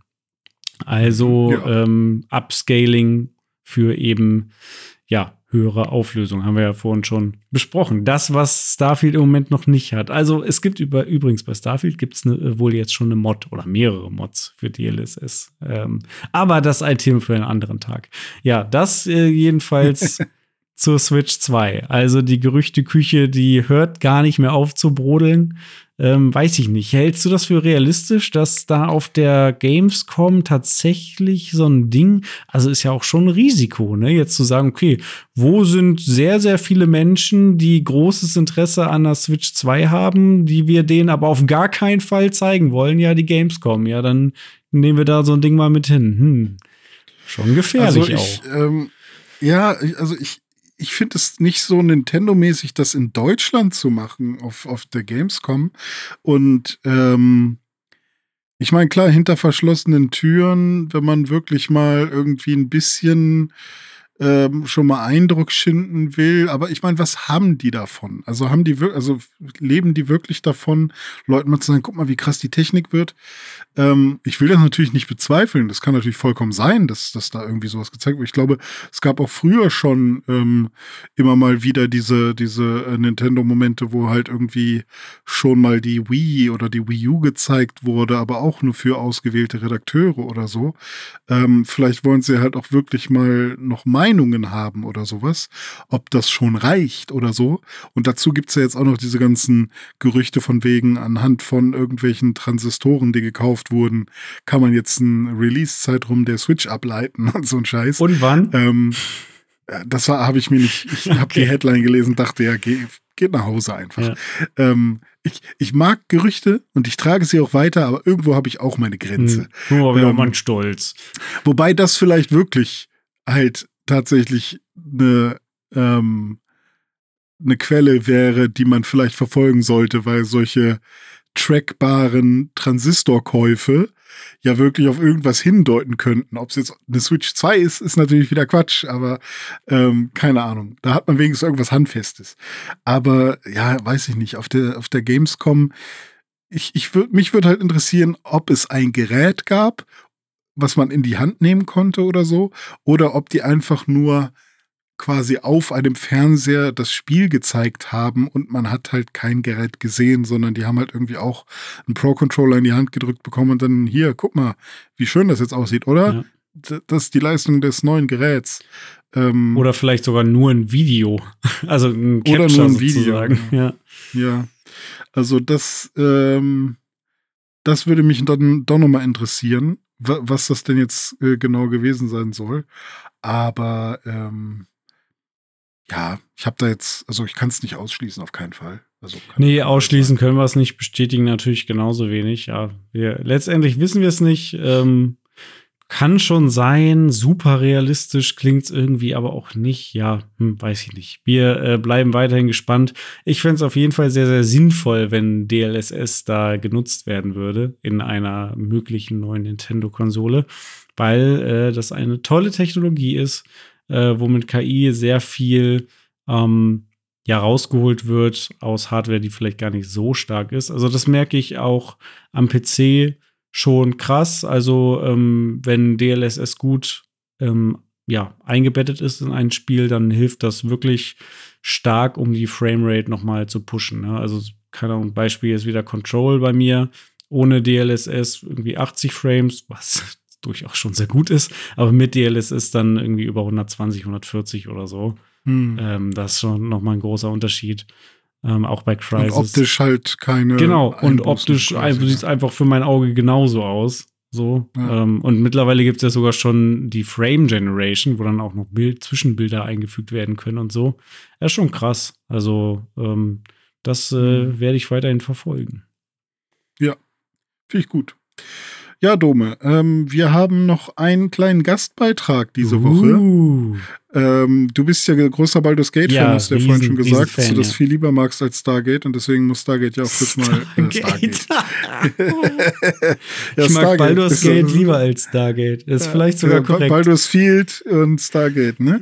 ähm, ja, Nee, aber äh, du, du musst noch überzeugt werden, dass Baldur's Gate doch das bessere Starfield mhm, ist. Das bessere Star Wars. Und deswegen hat sich äh, Danny bei uns gemeldet, ähm, auch bekannt als Croc Danny von unseren äh, damaligen Twitch-Sessions, cool. der mir mittlerweile zu meinem Mod geworden ist äh, bei Twitch. Aber ich bin ja nicht mehr bei Twitch. Deswegen ist halt auch so, herzlichen Glückwunsch nochmal, Danny, dafür. Ähm, vielleicht irgendwann bei YouTube nochmal. Ähm, aber der hat gesagt, ey, ich liebe das Spiel so dolle, ich, ich, ich muss unbedingt was aufnehmen für euch. Und äh, deswegen hat der uns eine kleine äh, Review nochmal gemacht zu Baldur's Gate 3. Und da wollten wir einmal reinhören. Was sagst du dazu? Ja, dann lass uns doch mal reinhören, was äh, Danny so zu erzählen hat zu Baldur's Gate 3. Hallöchen, liebe Pixelbook News Dive Freunde. Ich bin der Danny und ich darf euch ein bisschen zu Baldur's Gate 3 erzählen. Baldur's Gate ist ein Top-Down Third-Person RPG im D&D-Universum, also ein Tabletop-Spiel mit Würfeln, dem praktisch keine Grenzen gesetzt sind. Herauskam ein Taktikspiel mit Wechsel zwischen Echtzeitbewegung und rundenbasierten Kämpfen. Gerät man in einen Kampf durch Story, Streit, Diebstahl, frechem Geschubse und und und, dann wird digital ein Würfel gerollt, um die Initiative der Teilnehmer des Kampfes zu bestimmen. Zu den Würfeln. Diese sind in D&D das A und O und bestimmen alles im Spiel. Ebenso wie in Baldur's Gate 3. Um jedoch nicht kontinuierlich auf die Animation der bis zu 20-seitigen Würfel zu warten, werden manche Würfel im Hintergrund ausgeführt. Jedenfalls werden wir dann in einer der Haupterlebnisse des Spiels. Nach der Initiative, welche durch die Stats und den Würfelwurf entschieden wird, geht es endlich los mit einem Kampf. Man kann alleine mit bis zu vier Hauptfiguren oder Freunden sich Gegnern stellen und mit einer gewaltigen Palette an Möglichkeiten versuchen, der Situation mächtig zu werden. Hierbei gilt, Zauber, Gegenstände, Tricks, Fähigkeiten von unzähligen Klassen, Rassen, Multiklassenkombinationen etc. und ein wenig Glück beim Rollen der Würfel, schöne Kombos oder Strategien auszuführen. Demnach, mit so viel Auswahl an Optionen, einer gegebenenfalls enormen Schar an Gegnern und möglicherweise langen Bedenkzeiten ist der Spielfluss wirklich sehr träge. Schöne Texturen und kleine Cutscenes im Kampf nehmen also die Statik der Kämpfe nicht heraus. Darum geht es ja aber im Grunde auch gar nicht. Es ist eine enorme Befriedigung zu sehen, wie Positionierung, Abläufe oder listig vorbereitete Fallen und mächtige Kombinationen und Zauber aufgehen. Hier meine kleine Randbemerkung. Wir spielen nahezu täglich spät abends zu viert mit einer schön chaotischen Truppe und haben es geschafft, einen als Boss einzuschätzenden Gegner mitten in der Cutscene durch Unsichtbarkeit, List und einem mächtigen Knall straight aus der Map in einen tödlichen Abgrund zu schleudern. Also, der Nachtflash, der war grandios. Ja, was gibt's denn noch so? Natürlich die große Semi Open World. Diese kommt in hochauflösenden Texturen mit vielen Details, versteckten Passagen sowie Nebenquests jedoch wirkt diese für viele etwas generisch. Jedenfalls macht all das Erkunden reichlich Freude und die Story schiebt mit diversen Gesprächen und Ereignissen eine mächtige Geschichte voran. Ich persönlich habe zig Stunden bereits in dem Early Access verbracht und jetzt in der Release-Version umso mehr. Die in drei Akte aufgeteilte Story beginnt mit einer fantastisch inszenierten Szene, wo von einem Tentakelmann der Gattung Gedankenschinder einem ein Wurm in den Kopf eingesetzt wird. Hierzu hole ich einmal für den Dome aus. Gedankenschinder sind multidimensionsreisende Wesen, die einst beinahe eine Monopolstellung der Macht begründet hatten. Deren Herkunft ist nicht ganz klar, aber so einiges zum Verhalten. Der Parasit aus der Cutscene ist einer der Larven und so ein Gedankenschinder, der wird bis zu 130 Jahre alt und kann einmalig bis zu 1000 Larven generieren. Diese werden im Brutbecken gehalten, bis die anderen intelligenten Lebewesen eingepflanzt werden, um aus diesen Diener oder sogar weitere Schinder zu erschaffen. Die Gedankenschinder pflanzen sich nämlich nur parasitär fort und sind so etwas wie eine Hive-Kolonie. Sie haben auf einem Radius von bis zu 5 Kilometer alle ein verbundenes Gehirn, was eventuell erklärt, warum wir semi-frei sind nach dem Absturz. Stirbt ein Schinder natürlicherweise, so extrahieren die anderen Schinder seine Hirnmasse und fügen diese eine Art Motherbrain zu, also eine große Hirnmasse, die alles steuert. Jedenfalls soll dieser Wurm, der uns ebenfalls eingepflanzt wurde, uns irgendwann auch zu Sklaven unter Schinder machen und es gilt ihn loszuwerden. Nach einem krassen Crash des fliegenden Schiffs, in dem man gefangen war, geht die Story halt schon los. Ich will aber auch nicht zu weit vorweggreifen. Wir sind aktuell bei 40 Spielstunden und strugglen ein wenig daran, dass wir zwei Semi-Anfänger dabei haben. Demnach haben wir langsamen Fortschritt, aber dennoch sehr, sehr viel Spaß. Neben der einen Kampfszene, die ich schon genannt hatte, hatten wir auch viele andere lustige Highlights. Beispielsweise kann man mit Tieren reden und da hatten wir echt gute Gespräche. Oder als wir einen kleinen Gnom befreiten. Und zwar fanden wir neben einem verwüsteten Dorf, das von Unholden besetzt war, einen Gnom, der von den Unholden an einem Wind Windmühlenflügel, nennt man das so, festgemacht wurde. Wir haben halt die gegnerische Truppe da weggeklatscht und wollten mit dem sprechen, aber in der Bewegung ist das nicht möglich. Also fingen wir an zu erkunden und gingen in die Mühle hinein. Und da waren so zwei klitzekleine Schalter. Da ist es halt passiert, dass wir durch schlechtes Lesen den falschen Schalter betätigt haben. Und dieser Schalter hat sich als Lösung für die Bremse herausgestellt, wodurch wir eine kleine extra Kameraeinstellung hatten und zusehen konnten, wie die Windmühle immer schneller wurde und dieser kleine Gnom ärgerlicherweise richtig heftig weggejietet wurde. Wir haben uns halt eingepinkelt vor Lachen, war herrlich. Alles in allem kann ich dieses Spiel wirklich jedem empfehlen, der Fantasy mag und sich auf rundenbasierende Fights einlassen kann. Damit und mit lieben Gruß in die Runde wieder zurück an René und Dome. Ja, geil. Was soll ich sagen? Ja, hat, hat er, Vielen Dank. Hat er aber recht, Patrick, ne? Ja, ist, Ja, also, vielen Dank auf jeden Fall. Sehr, sehr cool. Ähm, Gerade auch, weil ich ja hier immer so, so kritisch bin, ne? Und ich versuche ja immer zu erklären, ja, ich mein's ja nicht böse und äh, es Ja, ist nicht negative im, äh, Kritik im Sinne von, das ist schlecht, sondern das gefällt mir persönlich halt nicht so gut. Ja. Ähm, deswegen super toll, hier noch mal so ein Gegengewicht auch zu haben und mal jemanden, der wirklich begeistert ist von dem, was da passiert und was man da machen kann. Ähm, ja, also ganz, ganz herzlichen Dank für den Eindruck. Ja, vielen Dank. Also, ähm, wenn es da irgendwo bei Bedarf gibt, fühlt euch ähm, natürlich irgendwie immer frei, uns mal eure Meinung zu gaukeln, sei es per Sprachnachricht oder äh, per E-Mail ähm, an äh, newsdive.pixburg.de. Ah, ich will immer noch die alte E-Mail-Adresse Ja, sagen, newsdive.pixburg.de. Ähm, da könnt ihr uns eure Meinung geigen und es muss natürlich nicht so ausführlich wie bei äh, Danny sein, aber ähm, vielen Dank dafür ähm, nochmal und ja, ansonsten würde ich sagen, Dome, wir haben heute schon wieder die zwei Stunden quasi abgerockt ungefähr Krass. ähm, mit allen Intros und Outros und Musik zwischendrin. Äh, deswegen würde ich einfach mal sagen, lass uns mal ins Bettchen gehen. Ich glaube auch, wir gehen mal ins Bettchen, schlafen uns aus, äh, um dann äh, morgen gut erholt wieder die Sterne zu erkunden. Die, die Stars anzustaren. genau, Starfield. Yeah. Ja, Alles klar, macht's gut, ihr Lieben. macht's gut, bis nächste Woche. Tschüss. Ciao.